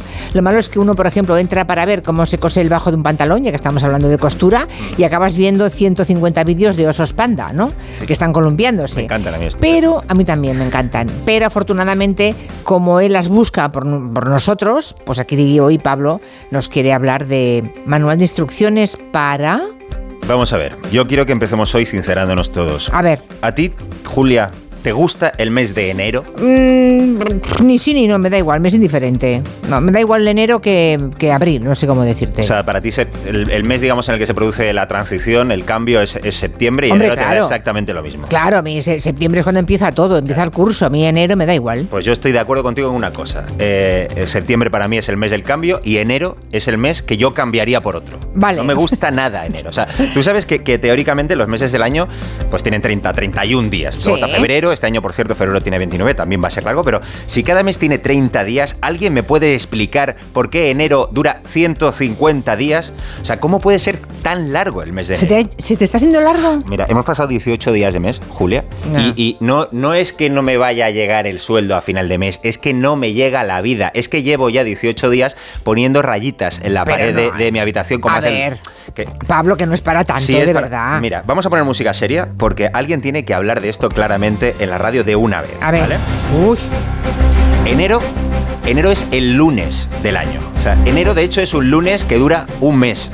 Enero, este enero de 2024, eh, me he tomado la molestia de contarlo, Julia, tiene cinco lunes. Es verdad. cinco lunes. Sí. ¿Qué hemos hecho para merecer tanto, tanto castigo?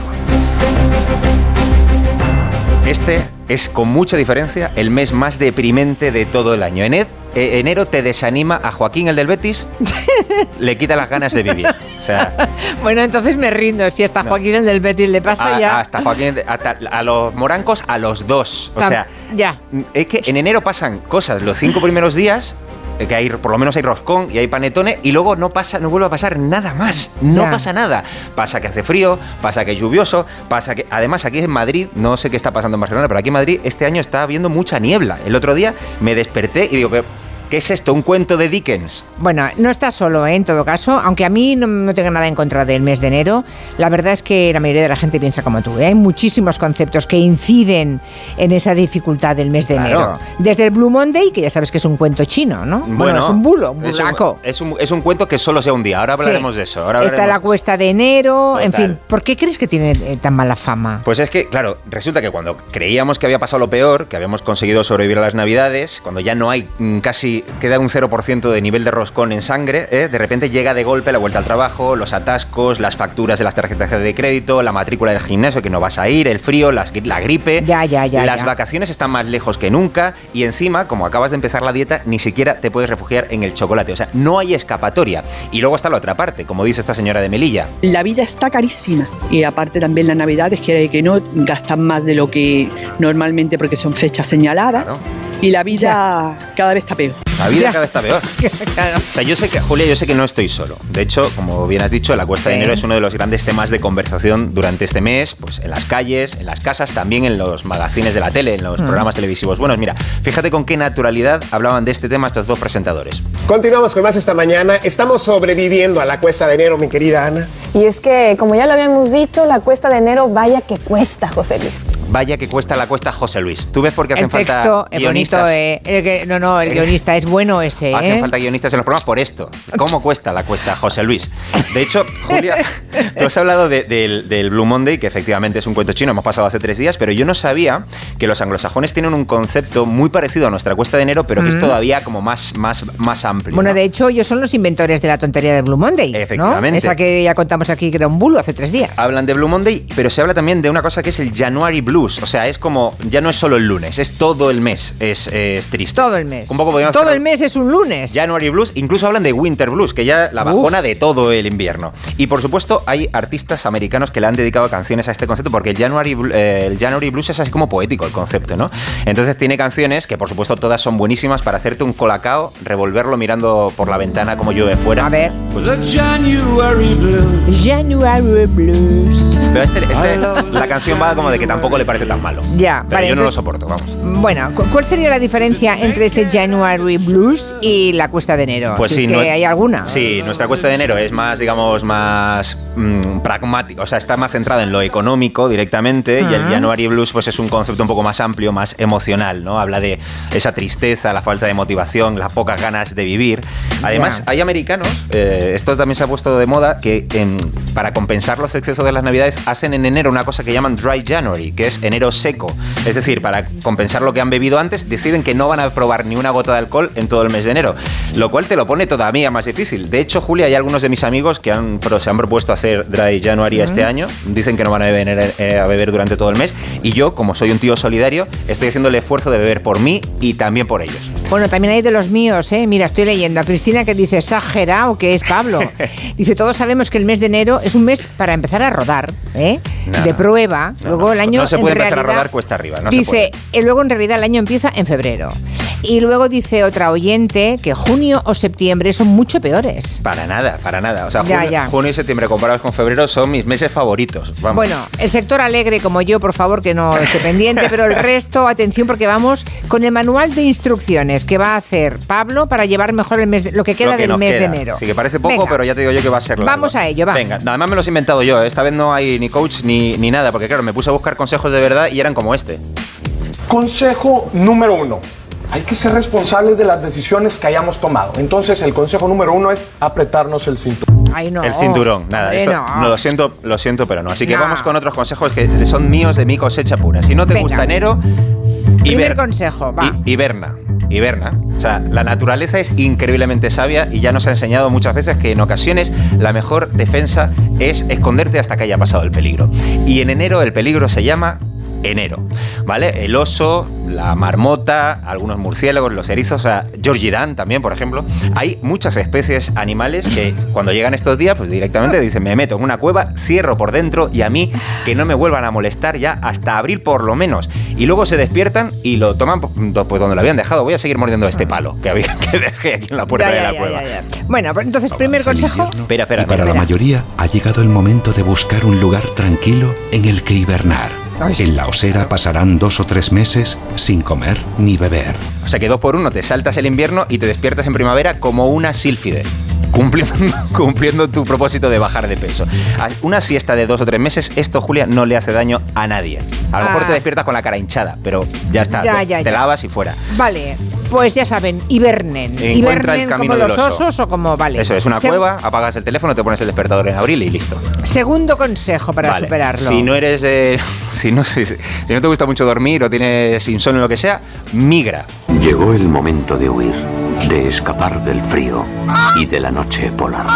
Para las aves migratorias, partir es ahora una cuestión de supervivencia. Eso es. Las, las aves en invierno, como dice este documental, migran en busca de latitudes más cálidas. Los jubilados alemanes migran a Canarias.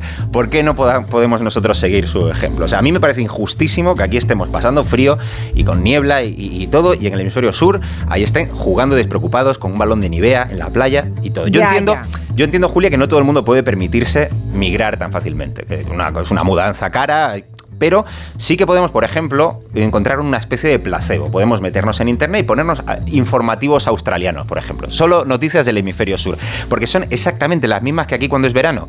Que no salgas en las horas centrales del día, que no Que te. bebas agua. eh, que bebas agua, efectivamente, que no te deshidrates. Así que podemos poner las noticias, son en inglés, pero da igual, yo te digo que son todas las mismas. Transformas el salón así como una especie de oasis veraniego y viajas mentalmente a la playa sin tener que volver a casa con los calzoncillos llenos de arena, que es una cosa incomodísima. Cyclones, and droughts. The El Nino phenomenon is tightening its grip across Australia, with temperatures peaking at 43 El típico Eh, informativo de Australia, ya claro, está. Que todos, ¿eh? que yo ahora mismo me pongo pues para huir de mi frío invernal Vale. madrileño. Entonces, hibernar, migrar. Tercer consejo, ¿cuál es?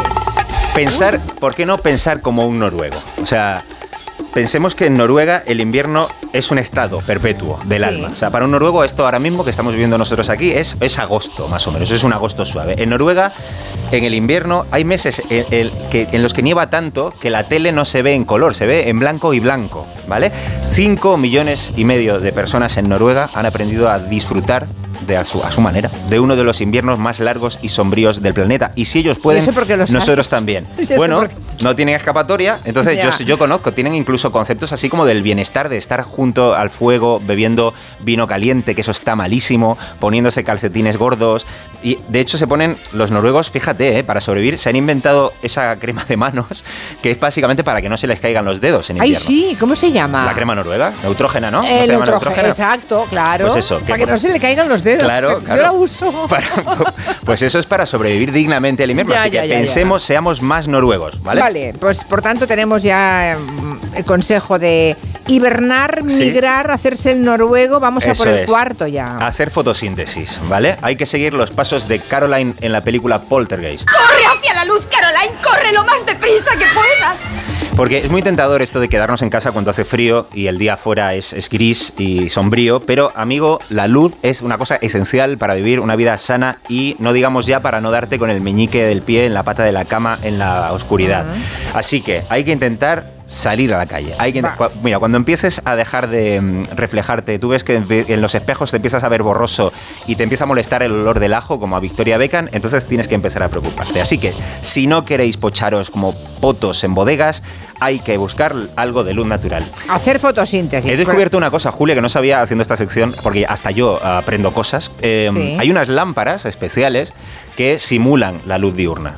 Se- se dicen que es para hacer fototerapia, por Se cierto. llama fluorescente. luminoterapia, creo. Se llama No, no, esta, esta luz te pocha, esta luz te pocha. Digo una que te Ah. pones con un temporizador y media hora al día, te pones delante y es casi como haber, eh, pues eso, recibido energía, energía de la luz solar. Además, como te digo, no son muy, no son muy caras, pero me hace gracia que llevemos millones de años de evolución y de darwinismo para acabar mirando a una luz exactamente igual que una polilla. Eh, No, no sé yo si, si voy a- no son caras, voy a probarlas, pero no sé si, si me va a rendar la- la- el gasto. Nos queda otro último consejo. Antes te leo lo que dice un oyente. Sí. Dice, veníos a Cádiz, hombre, que estamos de precarnaval desde el día 10 y acabamos en febrero. Claro. Y así cada año. Aquí enero es gloria bendita. ¿Sabes ¿Lo qué, pa-? ¿Sabes qué pasa? Que igual yo estoy un poco resentido porque yo soy canario. O sea, Ese yo- es el- Claro, eso. o sea, yo Sangras sé- por esa herida. Efectivamente. Yo sé lo que es un enero eh, sin estos rigores. Yo he estado en un enero casi casi como el gaditano, que bueno, con, también con preparación de carnavales, claro. Que sepas que tienes toda la audiencia llevándote la contraria. Pues muy bien, Aquí me parece Susi- genial. A eso hemos venido aquí. Claro, dice Susi que en Valencia está repleto de planes maravillosos para hacer, paseos por la playa, Susi. pueblos celebrando San Antonio, San Sebastián, reunirse con los amigos, tomar churros con chocolate. Claro, porque Bueno, reunirte con los amigos es algo que en febrero no se, no se puede. Ya, ya, ya. bueno, vamos al Pues último mi, consejo. migrar a Valencia, migrar a Valencia con Susi, ¿por qué no? Dale. Último consejo, escuchemos canciones del verano. Esto ya es directamente negar la mayor. Te haces una playlist con las peores canciones del verano desde los años 70 hasta hoy. Puede ser que no entres en calor, pero sí que vas a recordar que hay cosas que son peores que el frío, como el hecho de que por alguna razón que, a- que yo no alcanzo a entender, en verano, el verano nos hace como más estúpidos y de repente nos empiezan a aparecer normales letras que en invierno no pasarían ningún filtro. Es decir, en invierno es imposible que alguien saque una canción como esta. Manos hacia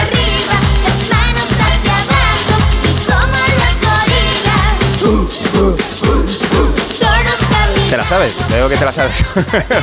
Sí, es que cuesta mucho recordar esta letra, vale. pero en mi caso. Pero ¿por qué nos pasa esto? ¿Cómo es, cómo- cómo- cómo es posible que en verano esto nos parezca normal?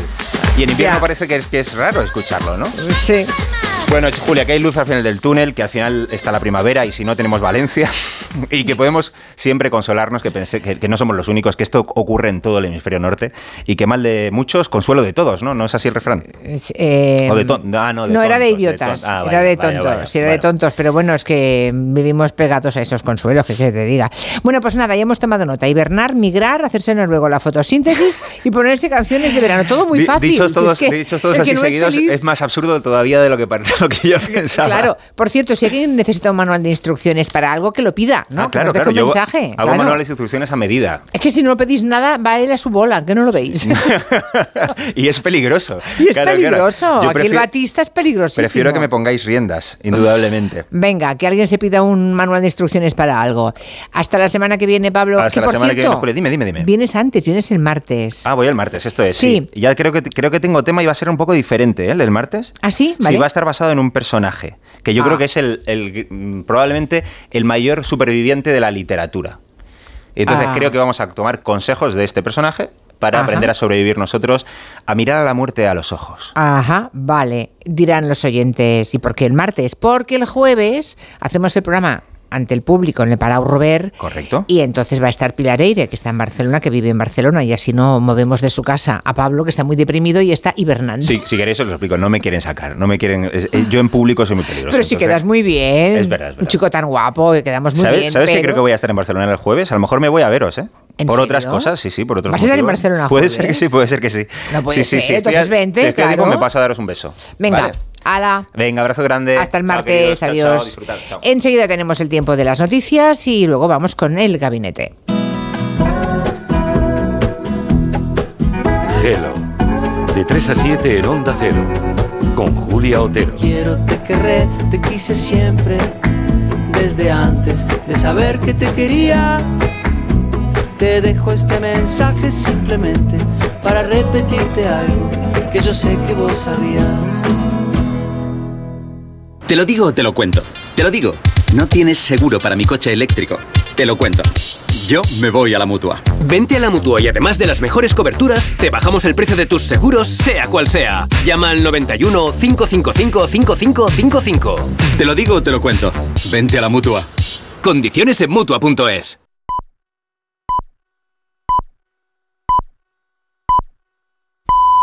Son las 6 de la tarde, las 5. Julia en la Onda.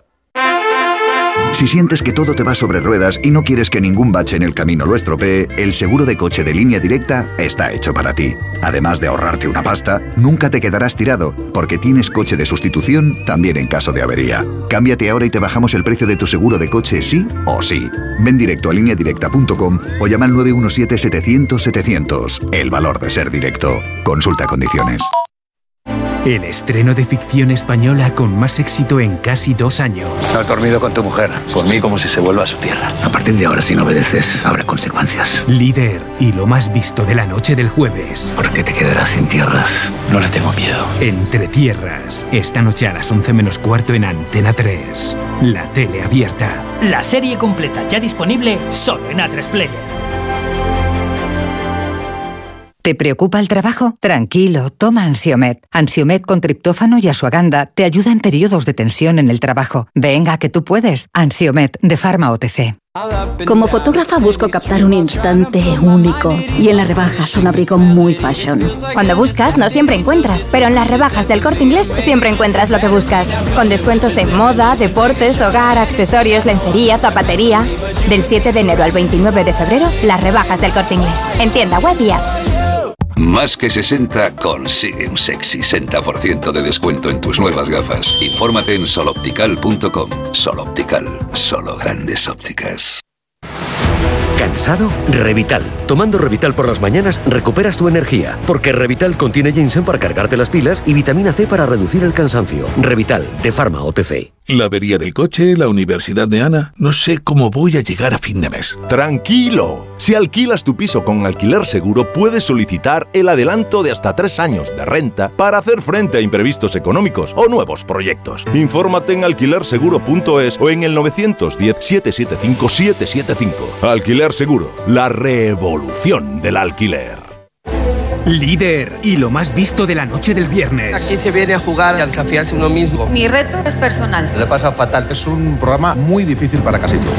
El desafío. Mañana a las 10 de la noche. Nuevo programa en Antena 3. La tele abierta. Ya disponible solo en A3 Player.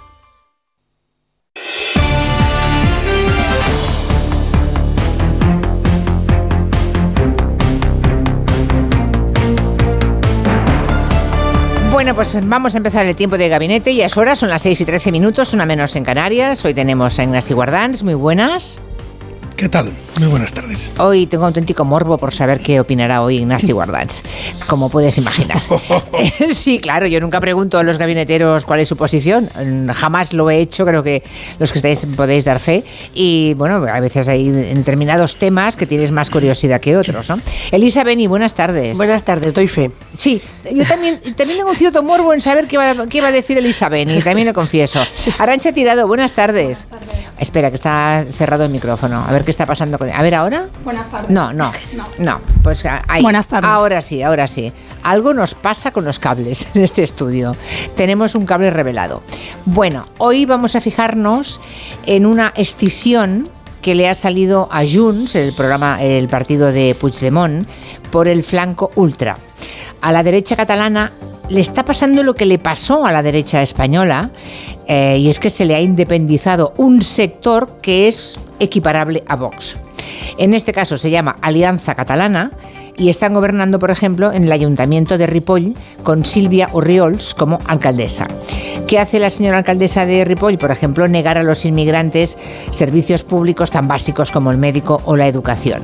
Les pone trabas para empadronarse a personas que tienen contrato de alquiler, que están trabajando.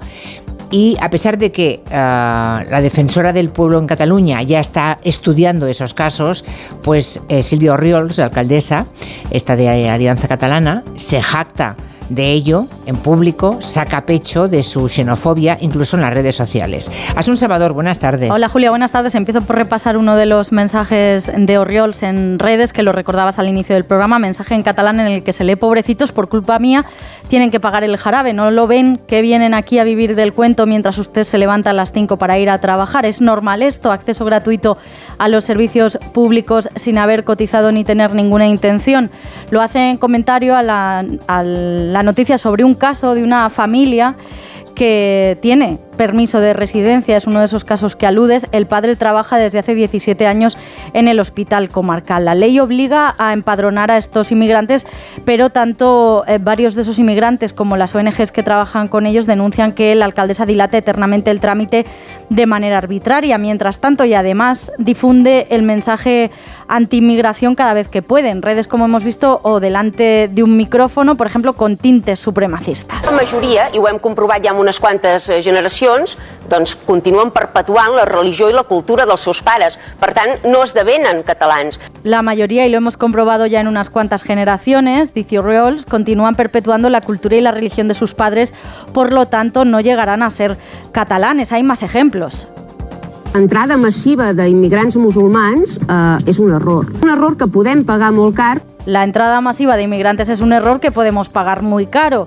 Con este discurso, Orriols ha ido ganando adeptos, lleva siendo alcaldesa en Ripoll desde las últimas municipales, donde Alianza Catalana obtuvo seis concejales. Ella es también la presidenta del partido, que además de demonizar a todos los inmigrantes y culparlos de todos los problemas de Ripoll, un municipio en el que el 13% de la población es inmigrante, también tiene un discurso profundamente populista y ultra en otros ámbitos. Ámbitos como por ejemplo la economía, la familia, la defensa de la lengua. Podemos poner algunos ejemplos, creo, Asun. Podemos poner ejemplos que se pueden encontrar directamente en el programa, en los principios que tienen colgados en su página web. Por ejemplo, en economía dicen literalmente que España les roba más del 40% de los impuestos y que pondrán fin a ese expolio y abolirán el impuesto de sucesión, entre otros. También prometen que harán que las empresas vuelvan a Cataluña, aunque no dicen cómo, y que declararán unilateralmente la independencia y la defenderán hasta, hasta expulsar definitivamente al Estado español de Cataluña. No quieren que el Estado se meta en Cataluña, pero sí aspiran a que Cataluña se meta en casa de los catalanes. Plantean un modelo de sociedad y de familia comprometido, especifican, con la defensa de los valores que han construido Cataluña a lo largo de los siglos. Y defienden a la vez la libertad de los padres para elegir la educación de sus hijos, pero que el catalán sea la única lengua oficial hasta el punto de que nadie pueda vivir ni desarrollarse en Cataluña si no lo domina. Bueno, pues eh, ¿es el Vox catalán, eh, Ignasi Guardans, Alianza Catalana? Bueno, las comparaciones, eh, por ejemplo, a mí me recuerda más a la extrema derecha neerlandesa, ¿eh? a la flamenca y a la holandesa. Es decir, que el repertorio de analogías que podemos encontrar pues se sale de España. ¿no? Afortunadamente no tenemos el catálogo entero de extremas derechas en España. Y entonces lo que ocurre es que Vox tiene unos elementos que no son solo antiinmigrantes, sino que tiene también pues una visión tiene unas rémoras franquistas que evidentemente esta gente no tiene. Y por tanto, eh, cuando uno piensa en Vox, pues piensa en el aguilucho, piensa en, en, el brazo alzado, piensa en todo un discurso que es anti-inmigración, pero que evidentemente se relaciona pues, con la historia del fascismo en España, de la dictadura, etcétera, etcétera. Esta extrema derecha catalana no. En ese sentido, y lo pongo en todas las comillas, que nadie me entienda mal, es más moderna. Es más del tipo de la extrema derecha, pues como digo, propia algo de la francesa o algo de la que hay en Bélgica y la que hay en Países Bajos, que no es, no rememora un pasado autoritario, no homenajea a generales ni a la legión, no, no, no, no va por ahí, sino que va con una visión, eso sí, eh, anti xenófoba, ultranacionalista, primero los de casa, después los de fuera, expulsemos a los que no son como nosotros, etcétera. Y por tanto, en ese sentido, sí, la analogía, pues si la simplificamos muchos con Vox, pero eh, eh, encuentro otras, y por tanto, pues eh, da miedo, claro. Y el hecho mismo de que estemos hablando aquí, Julia, no deja de ser un momento importante, no tanto por este programa, sino porque es algo que ha cambiado en los últimos prácticamente dos meses Exacto. respecto del pasado. Exacto. Hay algo, bueno, se ha roto un cristal eh, un cristal, una especie de barrera que permitía eh, hacer ver que esta gente no existía. Y entonces estábamos todos actuando y todos, todos. Yo soy yo el primero en la parte que tengo algo que ver con comunicación, pero por supuesto la Generalitat, los medios de comunicación, pues era aparentar que, bueno, como están solo en, Ripoll, pues eh, solo en, en, la información electoral eh, salió un poquito y después los ignoramos, ¿no? Pero claro, esto se ha hecho imposible. Y eso es parte del drama eh, que tenemos todos. Se ha hecho imposible en parte porque Junts es el primero que ha reconocido que, que, bueno, que le pisan los talones, que le tienen miedo. Ha habido algo que importante que es un exalcalde de Lleida que se ha apuntado no hace tanto eh, a algo que es que se llama, el nombre lo dice todo, ¿no? El Frente Nacional Catalán, ¿eh? nada menos. Eh, Madre mía. Así se llama, ¿eh? Frente Nacional Catalán. Y entonces, un exalcalde de Lleida de Convergencia, que fue de Convergencia y que fue alcalde de Lleida hasta que le, le quitó, vamos, que perdió ante el PSC hace ya unos cuantos años, en una, en una, en una etapa anterior Pues esta persona se ha apuntado al Frente Nacional Catalán. El Frente Nacional Catalán es el, el partido que había montado esta Silvia Riols y que lo abandonó porque le parecía flojito, le parecía blandito, no le parecía lo suficientemente ni nacional, ni frente, ni, ni duro. ¿no? Entonces, todo, todo ese ecosistema de la extrema derecha catalana hemos hecho todos ver que no existía. Y está ahí y nos ha estallado en la cara a los catalanes y al conjunto de España. Bueno, y entonces, bueno, y en parte, permíteme un último comentario, creo que, que, uno de los problemas que tiene Convergencia, y en eso sí hago la analogía con Vox, eh, con Vox y respecto del PP, en esa sí te la compro al 100%, es que efectivamente, no, no Convergencia, Junts, porque Convergencia no existe, Junts, eh, ha ido alimentando un discurso del cual esto sí es escisión. ¿Eh? O sea que efectivamente hay una parte de, bueno, en algo que se ha convertido en xenofobia, hay una parte de, nacionalismo malentendido, hay una parte, eh, bueno, pues de muchas de las cosas que habéis, que habéis citado, que efectivamente pues las dice Junts con la boca pequeña y luego cuando se las echas en cara dice, bueno, bueno, pero yo no quería decir eso y en cambio pues esta señora las dice, las dice con la cara bien alta, las pone en el programa y dice, soy islamófoba, sí no quiero musulmanes en mi territorio, no, no los quiero. Y lo dice sin inmutarse. O sea, en ese sentido sí es una... O sea, en este momento la, derecha catalana se encuentra ante un dilema que lleva ya años em, trajinando eh, la derecha española, ¿no? Podemos decir, respecto a ¿Qué es, qué hacer con eso? Si enfrentarse a ese discurso o, comprarlo, que es lo que está haciendo ahora, con, eh, vamos, Junts está haciendo eso. Eso es. Por, cierto, hablé de, de, Vox, igual está más cerca de la Liga Norte, aquella de, de Humberto Bossi, ¿verdad? No, pero la Liga Norte nunca fue. No, la, Liga, Norte fue el germen, Moderadísimos. ¿eh? Sí, sí, sí. Sí, pero la Liga Norte, lo que decía la Liga Norte en ese momento comparado con lo que se dice hoy, aquellos son de lo más prudente. Ya, ya, ya. ya. Sí. Ya, ya. Bueno, aquellos declararon la independencia del norte de Italia. Sí, pero no pero eran. me refiero a la inmigración. Esto, el, Foco, el foco es muy inmigración. Desde el punto de vista de territorio, si la Liga Norte se puede parecer a Junts. Pero eso fue porque en aquel momento de la historia todavía el tema de la inmigración mm. no era un tema protagonista. Entonces era entre ricos y pobres sur y norte de Italia. ¿eh? pero lo que quiero decir es que hay un tema de territorio, se cruzan los dos temas. Pero, por ejemplo, en, los Países Bajos no están para independizarse de nadie, ¿no? Y entonces Gert Wilders, que ha ganado las elecciones, pues no está, no tiene un discurso territorial. Y en cambio tiene un discurso anti-inmigración que se parece mucho a lo que estamos hablando. Bueno, ¿quién, eh, Arancha Tirado, adelante. Mm, Espera, no funciona el micrófono ahora. Vamos a ver. Sácala de la bruta, por favor. Yo eh, creo que. Ahora, sí. Ahora. sí. Los dos fenómenos, tanto el de Vox en el Estado español como el de Alianza Catalana en, Cataluña, tienen en común algo, ¿no? que pensábamos que, la extrema derecha era algo que, estaba circunscrito a grupúsculos, a pequeños partidos eh, que venían de tradiciones fascistas, ¿no? a la Falange o a, esta ex plataforma para Cataluña del señor Anglada, eh, ahora Som Identitaris o partidos así, pero vemos que, que, no necesariamente, o sea, que se está produciendo un fenómeno que es que estos eh, grupos que están creciendo, eh, conformándose también en partidos, incluso con una presencia institucional con posturas de extrema derecha están vinculados a la derecha tradicional, a una derecha conservadora que se ha extendido o que se ha dividido o que si no ha sido así, en algunos casos sí está encontrando sectores de esa derecha más entre comillas, respetable, más pro-establishment, que están comprándole el discurso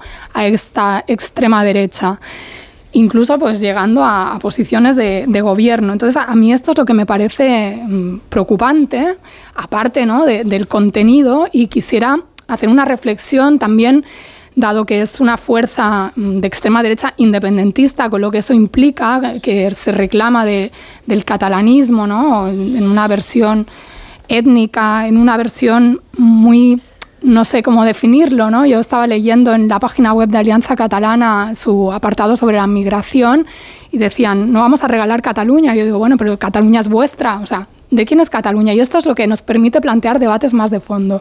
Una cosa que, quiero decir para empezar, ciertos sectores del independentismo eh, no han visto venir este fenómeno hasta que ha sido demasiado tarde. ¿Por qué? Porque al tener un discurso independentista, eh, pues eran, eran las nuestras, ¿no? Eran de los nuestros, entonces eh, las barbaridades del Front Nacional de Cataluña o de sectores así, pues se compraban porque estaban defendiendo pues eh, la independencia de Cataluña, ¿no? Aunque fuera a costa de discursos xenófobos, chauvinistas, etcétera.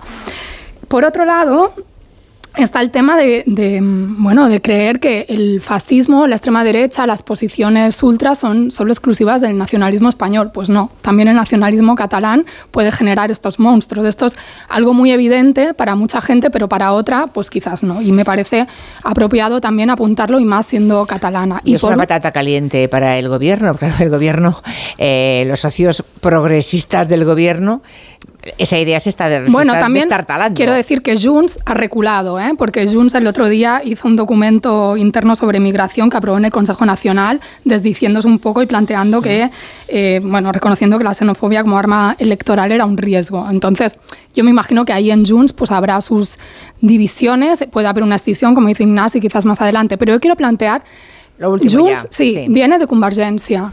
Aquí está el gran debate del melón que nos ha querido abrir en Cataluña, que es el tema de la integración, que viene desde los tiempos de Convergencia y que ya se dio con los inmigrantes españoles, ¿no? los que somos hijos de inmigrantes españoles nacidos en Cataluña, pues hemos vivido lo que es este debate en carne propia, ¿no? ¿Qué, es ser catalán?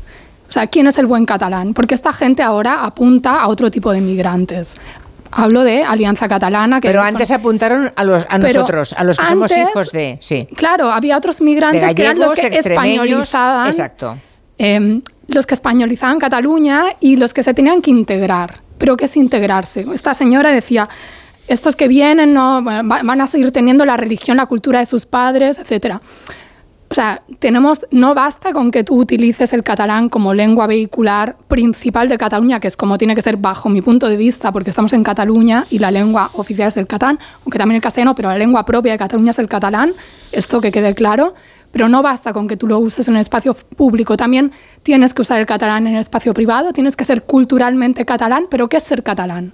Esta es una gran pregunta. Vale, eh, lo dejamos ahí de momento. Le pasamos la palabra a Elisa Beni. ¿Cómo lo ves esto? ¿Cómo, ves esto desde la meseta, Elisa? Esto, a ver, yo, lo primero es que voy a significar que soy la única no catalana que está en la, en la mesa y que entonces lo, lo veo un poco de... Eh, a ver, no sé, voy, voy a ver un poco... Bueno, yo soy gallega, ¿eh? Yo soy, yo soy hija de la inmigración. Bien. Yo soy gallega, Arancha es hija de la inmigración. La única pero, no, pero, catalana. La única no catalana parlante. Vale, eso sí, eso sí. Vale, pues así ya todos contentos. Vale, eh, a ver, yo veo por, por, un lado, primero es verdad que me da la sensación de que en Junts eh, hay, hay, o sea, que tú, hay quien dice que Turul se lanzó a esta a este vértigo sin, sin gran, en fin, sin gran mm, eh, reflexión interna de la cuestión.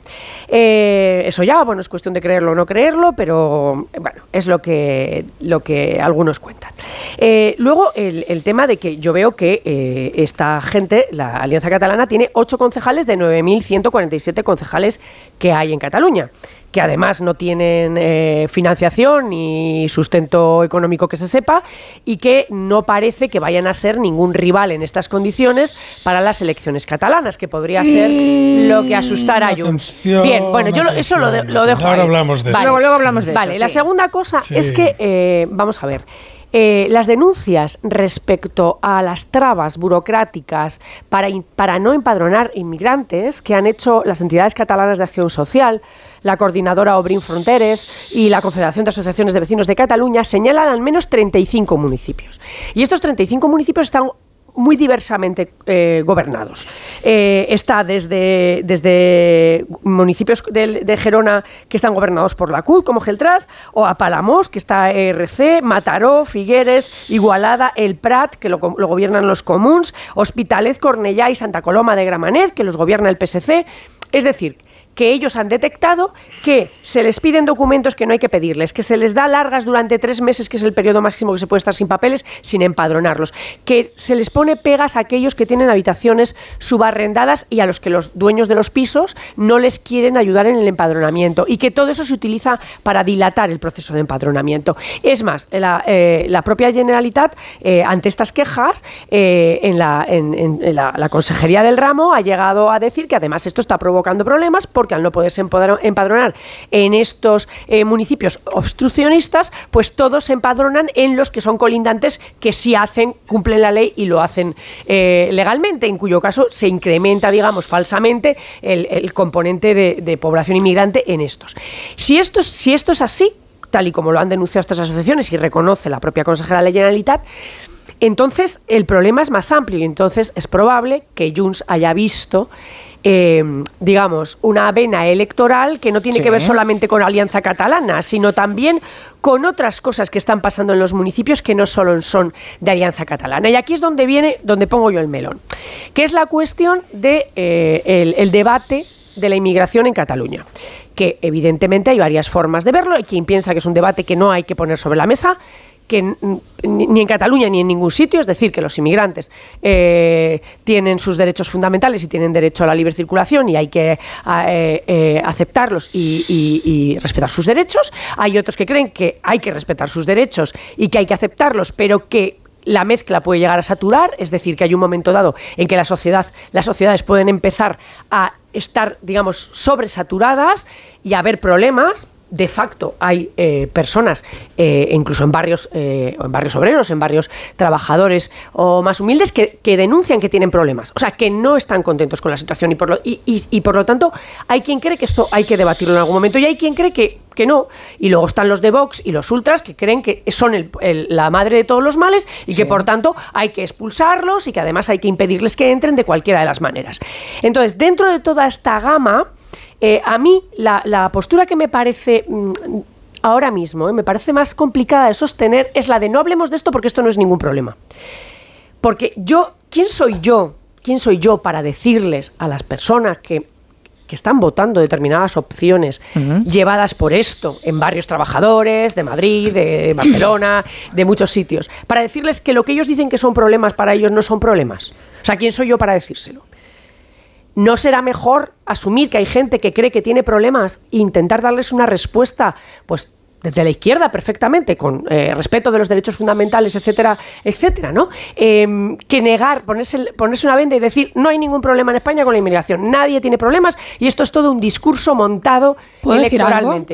¿Puedo decir algo? A ver, yo Saltado, creo... Es que aquí hemos cambiado de tema, ¿eh? Yo cuando Sí, eh, bueno, es que tiene... Decía Elisa, ¿quién soy yo? Bueno, tú eres una periodista y tú, como otros que tenemos eh, el privilegio ¿no? de tener un micrófono delante para decir ciertas cosas y elegir qué discurso tenemos, eh, pues podemos hablar de la migración sin necesidad de vincularla pues, a temas como la delincuencia, a temas como los problemas que tiene la clase obrera, como si fueran culpa de la migración, cuando la mayoría de los barrios obreros están compuestos por oleadas O no me- migratorias o no me he diferentes. explicado- no, no no, no lo digo por no ti. me has querido entender. No, te he entendido. Yo lo que digo No, es que de facto, déjame que acabe el de facto argumento. hay personas. Déjame que acabe el argumento, claro. Elisa. Elisa, déjame que acabe el argumento. Estoy utilizando lo que tú dices para hacer una reflexión que va más allá. Justo hoy eh, estaba leyendo un artículo que que ha salido en Critic de Sergi Picazo, de un periodista de una cooperativa periodística mm, aquí catalana, que decía, ¿queréis que hablemos de la migración? Vamos a hablar. Y él da datos absolutos que dice, 7 de cada 10 becas de comedor son para menores de hijos de padres con nacionalidad española.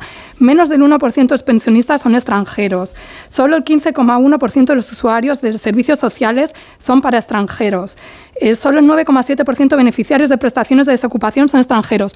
¿Para qué sirven estos datos? Para desmontar desde los medios el discurso que vincula la migración con los problemas de la clase trabajadora y decirle, cuando no se sepa, ¿no? porque también es cierto que hay problemas en los barrios obreros, pero la culpa no lo tiene el de al lado ni el que está más abajo que ha llegado después. La culpa la tiene un sistema económico ver. Vale. que, que fomenta Hay esto, la- la- que los, Hay- los hay de abajo se peleen por las hay- migajas. hay La respuesta de Elisa breve y voy a Sí, Ignacio. es muy breve. Sí, sí, luego es muy breve. Yo, yo no creo que con datos simplemente, que yo puedo compartir contigo, porque además son fact, o sea, son factuales, no, no, no se pueden, no se discuten. Son datos públicos y corro- sí, que tú no- comprobados. tú no puedes eh, convencer simplemente con los datos a, la persona que que te relata, no, es que en mi bloque antes éramos, eh, bueno, pues eh, trabajadores, industriales, tal, tal, y, y ahora resulta que solo quedo yo porque los demás son inmigrantes y me parece que me complican la vida. ¿Y cuál es el problema Bien, de que hay pues esa perso- inmigrantes en el Escucha, bloque? Porque esas personas se sienten, sienten que se les complica la vida porque las, pues, pues, muchos usos ¿Por y costumbres de esas personas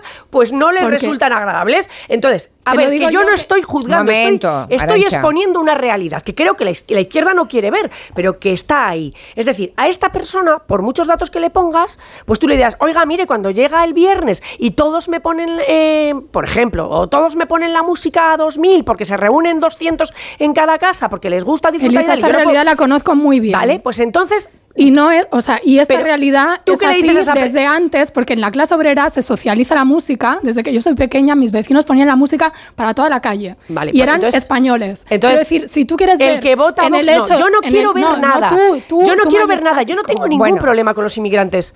¿Vale? Lo que no sé es si Yo tengo entiendo que lo que cerrar los ojos decir. Yo a personas que dicen que la los respuesta tienen, ¿vale? desde la clase obrera que hay que Vale. darle a la clase obrera, A desde ver. la clase obrera. Un momento. No eh, desde otro lado. Bien, ah, Ignasi, no sé qué querías puntualizar. Volviendo al tema, porque hemos cogido, hemos cogido otro atajo, ¿eh? otro camino distinto que nos lleva Bueno, por eso es. sí, a otra discusión. Julia, estoy un poquito desconcertado porque, claro, eh, aquí hay dos niveles de análisis que no que están totalmente separados. Yo venía con uno y me he pasado a otro. Y entonces eso. Yo Ah, es que los gabinetes crecen. Sobre un tema. Crecen. Sí, sí, eh, crecen, pero claro, eh, vamos a ver. Una cosa es estar comentando la situación de un partido que se autoproclama islamófobo y que se declara islamófobo y si puede o no puede crecer. Y otra cosa es si justamente, además se puede relacionar una cosa con otra, si cómo está el tema de la inmigración y cuáles son las posiciones políticas de inmigración. Y entonces, si estamos hablando de políticas de inmigración, pues entonces es otro tema distinto. Eh, eh, me explico, o sea, que yo estaba, yo estaba haciendo un análisis de la situación sobre este partido. Ahora, Sí. si pasamos al fondo, pues ¿qué ocurre? Que efectivamente, y por eso le contradigo lo que decía Elisa, es que no pinta nada. No, no, claro que pinta. Claro que pinta porque lo que está diciendo y el discurso que está diciendo rebota en mucha gente. Y tiene muchísima gente, diga lo que diga, clase obrera o clase obrera, ya hemos tenido muchas veces aquí la conversación de que este concepto de clase obrera pues existe, pero existe a medias y que lo podemos discutir. Pero en todo caso, incluso aunque suponiendo que siga existiendo esa clase obrera definida en los términos en los que le gusta Arancha, la realidad es que esa, esa clase obrera se siente, y no digo que yo lo comparta, digo que es así, se siente amenazada en muchos casos. Y eso está siendo así. Y está siendo así porque se siente que en las escuelas, y en su barrio, en su escalera. Y entonces, de ese, de ese caldo de cultivo, es de, o, ese, o de esa semilla, es de lo que está creciendo este partido. Y vuelvo a lo mismo. Exactamente en ese sentido no somos originales. Es exactamente lo mismo que ocurre en Flandes, es exactamente lo mismo que ocurre en los Países Bajos, y es exactamente lo mismo que está ocurriendo y que ocurrió en el norte de Italia. Y entonces, El tema es ¿qué qué es lo que los está demás, pasando? ¿qué hacen los demás ¿Qué es lo que, eso? que es? Por eso digo que una cosa es el tema de estrategia tema. y el otro y el otro es decir, no, no, aquí no pasa nada. No, no, claro que pasa. Claro que pasa, pasa porque efectivamente hay cosas, hay políticas migratorias que se explican mal. Hay políticas migratorias que se gestionan mal, porque efectivamente yo sí entiendo que efectivamente Cataluña tiene en algunos aspectos una desproporción de carga social y en su sistema sanitario respecto al conjunto del Estado. Uy, lo que ha dicho este señor, se ha vuelto de extrema derecha. No, no, no. Digo que efectivamente eso puede que sea así, que esté justificado. Pues entonces hay que explicarlo. Hay que explicarlo por qué sobre el total de exactamente igual que ocurre en- en Europa respecto de, de, o sea, en algunos países de Europa respecto de otros, ¿no? O sea, la inmigración que llega a España no está distribuida de la misma manera por todas partes. Dice, ¿eso es normal? Bueno, puede que lo sea, puede que haya causas que para que sea así, pero eso es lo que está presionando Junts por cambiar.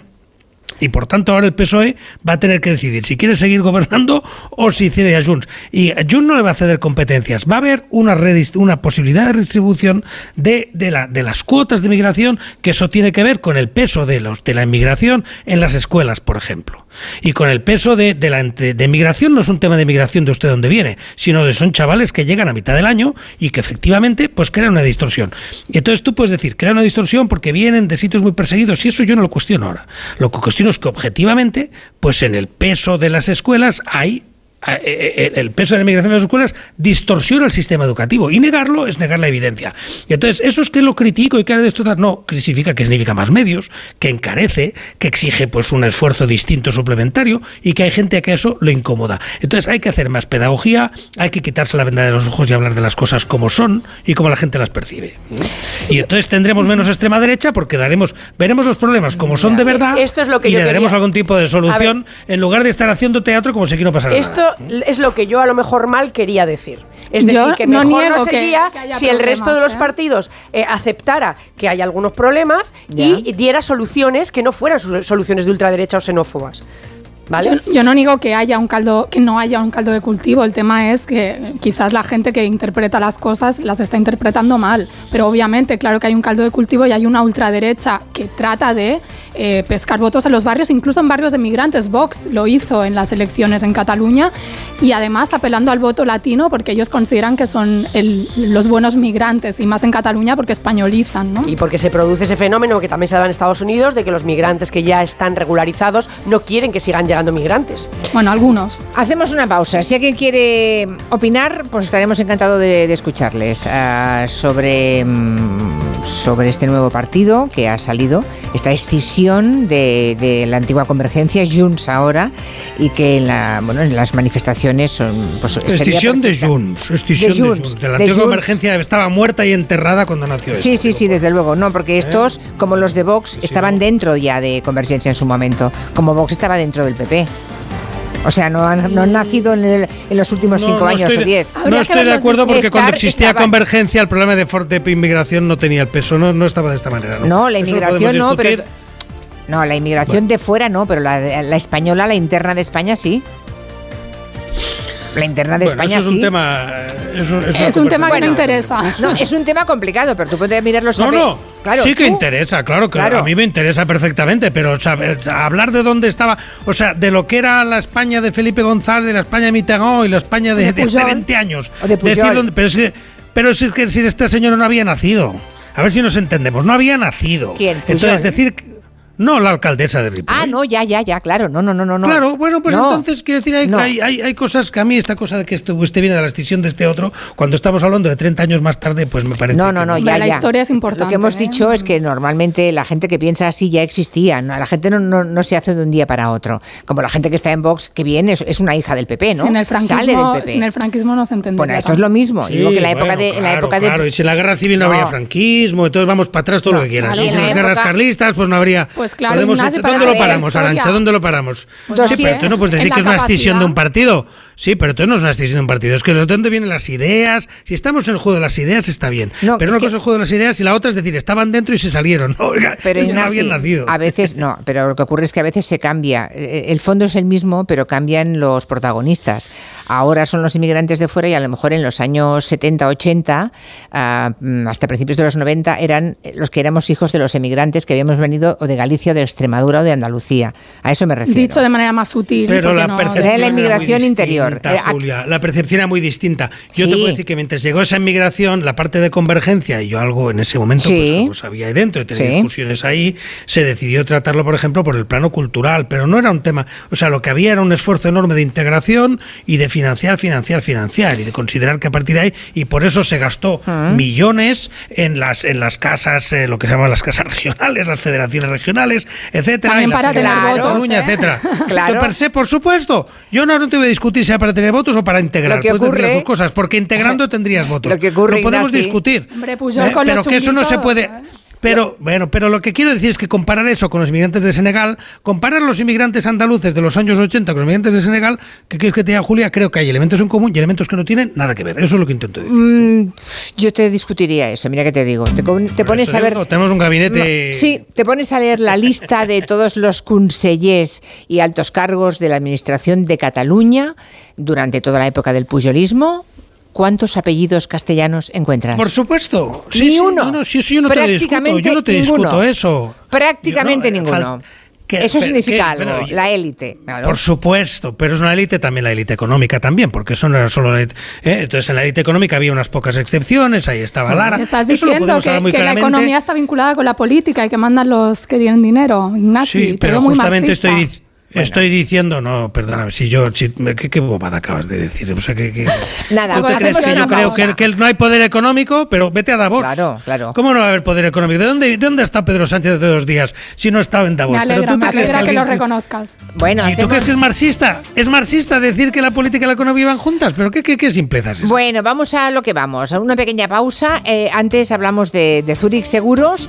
A los que tengan algún perro, como es mi caso, por ejemplo, ya saben que es un miembro más de la familia. Y es importante también que estén protegidos y parece que en Zurich Seguros eso lo tienen claro, ¿no, Marina? Lo tienen clarísimo y es que ahora con el seguro de hogar de Zurich nuestras mascotas también estarán protegidas ante cualquier contratiempo y a nosotros nos queda únicamente disfrutar de ellas con total tranquilidad.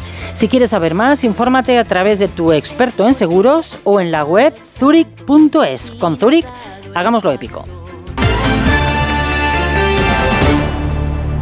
Hay dos tipos de motoristas. Los moteros, que llegan en 5 minutos, y los mutueros, que hacen lo mismo, pero por menos dinero. Vente a la mutua con tu seguro de moto y te bajamos su precio, sea cual sea. Llama al 91 555 5555. Hay dos tipos de motoristas: los que son mutueros y los que lo van a ser. Condiciones en mutua.es. El estreno de ficción española con más éxito en casi dos años. Has dormido con tu mujer. Por mí como si se vuelva a su tierra. A partir de ahora, si no obedeces, habrá consecuencias. Líder y lo más visto de la noche del jueves. ¿Por qué te quedarás sin tierras? No le tengo miedo. Entre tierras, esta noche a las 11 menos cuarto en Antena 3. La tele abierta. La serie completa ya disponible solo en A3 Player. Cuarta planta. Mira, cariño, una placa de Securitas Direct. El vecino de enfrente también se ha puesto alarma. Ya, desde que robaron en el sexto, se la están poniendo todos en el bloque. ¿Qué hacemos? ¿Nos ponemos una? Yo me quedo más tranquilo si lo hacemos. Vale, esta misma tarde les llamo. Protege tu hogar frente a robos y ocupaciones con la alarma de Securitas Direct. Llama ahora al 900-272-272. Dosificación perfecta. Mientras cuido del planeta. Tú solo compras muy sencillo. Y el dinero a tu bolsillo. Ahorra programando tu lavadora con autodosificación con el asistente de energía y con el reembolso de hasta 150 euros. Bosch. Noche de tos. Respira. Toma Herbetón Respir. Herbetón jarabe con extractos de pino y eucalipto es expectorante natural y antiinflamatorio pulmonar. Herbetón Respir. Consulte a su farmacéutico o dietista. Desde mañana y hasta el domingo ahorrate el IVA en todo. Electrónica, electrodomésticos y en mucho más. Televisores, móviles, ordenadores, frigoríficos, PlayStation 5, electrónica deportiva, muebles de cocina. Con envíos incluso en dos horas. Recuerda, ahórrate el IVA desde hoy a las 10 de la noche en web y app. Y desde mañana en nuestros centros del corte inglés. ¿Te apuntas? Mañana por la noche en Antena 3, durante el desafío, descubre en exclusiva el primer tráiler de Sueños de Libertad. La nueva superproducción de Antena 3, la tele abierta. Onda Cero. En Onda Cero, Julia en la Onda, con Julia Otero. Pues estamos hoy hablando, bueno, estábamos, porque apenas nos quedan tres minutos de esta escisión que ha tenido en los últimos meses eh, Junts, que se llama Alianza Catalana, y nos hemos preguntado si le ha ocurrido a la derecha nacionalista catalana lo que le ocurrió al PP con Vox, ¿no? Y sobre todo las consecuencias que puede tener que la derecha catalana, en este caso, compre ese marco. Tan- tan- lo que no he planteado es ¿Para qué quieren los de Junts las competencias en inmigración? Ah, visto lo visto de no- lo que hace Silvia Orriols, ¿qué creéis? Que no las van a tener. No, no, claro, Y porque no, es, a no ver, está en la Constitución, y ellos, y claro. ellos los- yo creo que lo saben. Y yo creo que yo creo que el gobierno no lo dice. Mi impresión es que no lo dicen abiertamente eh, porque les han dejado el relato. Eh, porque Pero el relato no, sé no sé si les está saliendo muy bien pues a Junts, ¿eh? Así, pero realmente, a ver, de todas las cosas que, te- que teóricamente les prometieron, creo que la única que van a poder conseguir, tal y como pusieron esa nota de prensa, fue el- va a ser el IVA del aceite de oliva. Porque todo lo demás, es decir, lo de la inmigración es, imposible, es decir, eso y, Sí, y no se lo, y no se lo van a apoyar y no se lo van a apoyar además el resto de los socios, porque un apunte breve. Esta, este recorrido de, eh, de la extinción de Junts y de parte de Junts es absolutamente el contrario al que tienen el PNV y eh, Bildu en el País Vasco. Pues sí. Que hace tiempo que han, que han decidido que todo el que vive y trabaja y, o ha, ya ha nacido en Euskadi es vasco. ¿Eh? Y en el, Es en que el- en eh, claro. unos cuantos años, ¿eh? bueno, pero, pero ellos siguen insistiendo. Sí. O sea, en el Athletic, es que en los el vascos- Athletic, de- eh, en el Athletic juegan solamente eh, futbolistas vascos y están los hermanos Williams se les- y son Vale. plenamente vascos. Quiero Se decir me acaba el eso. tiempo. Vale. Eh, yo creo que el independentismo ha entendido después del procés que la clave para lograr la independencia es ensanchar las bases, ¿no? Y esto pasa por ampliar tu discurso y seducir a esos sectores, incluso pues migrantes, con lo cual me parece que la estrategia de Junts, si la tiene, de acercarse o competir con la extrema derecha de Alianza Catalana, no ayuda, ¿no? ¿Tú crees que Hacia- no les va a ayudar? No. Bueno. ¿Y tú qué crees por último, Ignasi, y cierras el Bueno, gabinete? yo creo, yo creo que se está generando un caldo de cultivo en la sociedad catalana que, que- que es muy peligroso y que puede dar efectivamente un generar un partido en Cataluña que arrastre muchos votos de este tipo y que puede ser o un nuevo partido o que Junts pues se radicalice en esa dirección. Sí, porque más allá del cálculo electoral, también nos hemos dejado hablar de la ética política, ¿no? Cuando se alimenta ese tipo de sentimientos, todo puede ir mal, digamos. No, y aparte. Nada gente- puede salir bien. Los inmigrantes está bien para que le limpien el culo, perdón, a tus padres, a tus abuelos, para recoger la fruta, pero luego no, no hay que darles derechos. Y hay que utilizar mentiras, ¿no? Para quitarles derechos que tienen por el simple hecho, pues, de trabajar, cotizar, o por el hecho de ser seres humanos, con libertad para Yo soy vivir partidario de un discurso un poquito más constructivo y más próximo a la sensibilidad de la gente que el que acaba de hacer Arancha. Bueno, sensibilidad de qué gente. Sí, yo también. Bueno, de la de los gente, que porque votan, todo de el los que mundo, votan, porque, de porque votan. toda la Vale. gente vive en el país y toda la gente vota y toda la gente puede tener De la opinión. gente Pero la gente que tiene discursos xenófobos a mí no me merece ningún respeto. Ya. Yo lo no sé, siento. ¿y, qué- y cuál es tu solución? ¿Los vas a echar a ellos No, entonces? para o sea, nada. para no, Haré los pedagogía y pero no echas a inventaré, nosotros. no inventaré mentiras. de la pedagogía es el culo de los niños, ¿no? Vamos a acabar, vamos a acabar. Eh, Se me ha acabado el tiempo. Me he quedado con el culo de los niños. No sé de qué va, pero bueno, mañana me entero. El culo de Ni los siquiera la cita es. eh, Limpiar el culo, limpiar Ah, el culo. lo La pedagogía es hablar de limpiar el culo, es la Eh, pedagogía. No, no es mi pedagogía, no. Tú eres más refinado, perdona. Hasta Ignacio. mañana. Bastante más. Adiós. Hasta mañana. Eso sí, Adiós. así es. Adiós.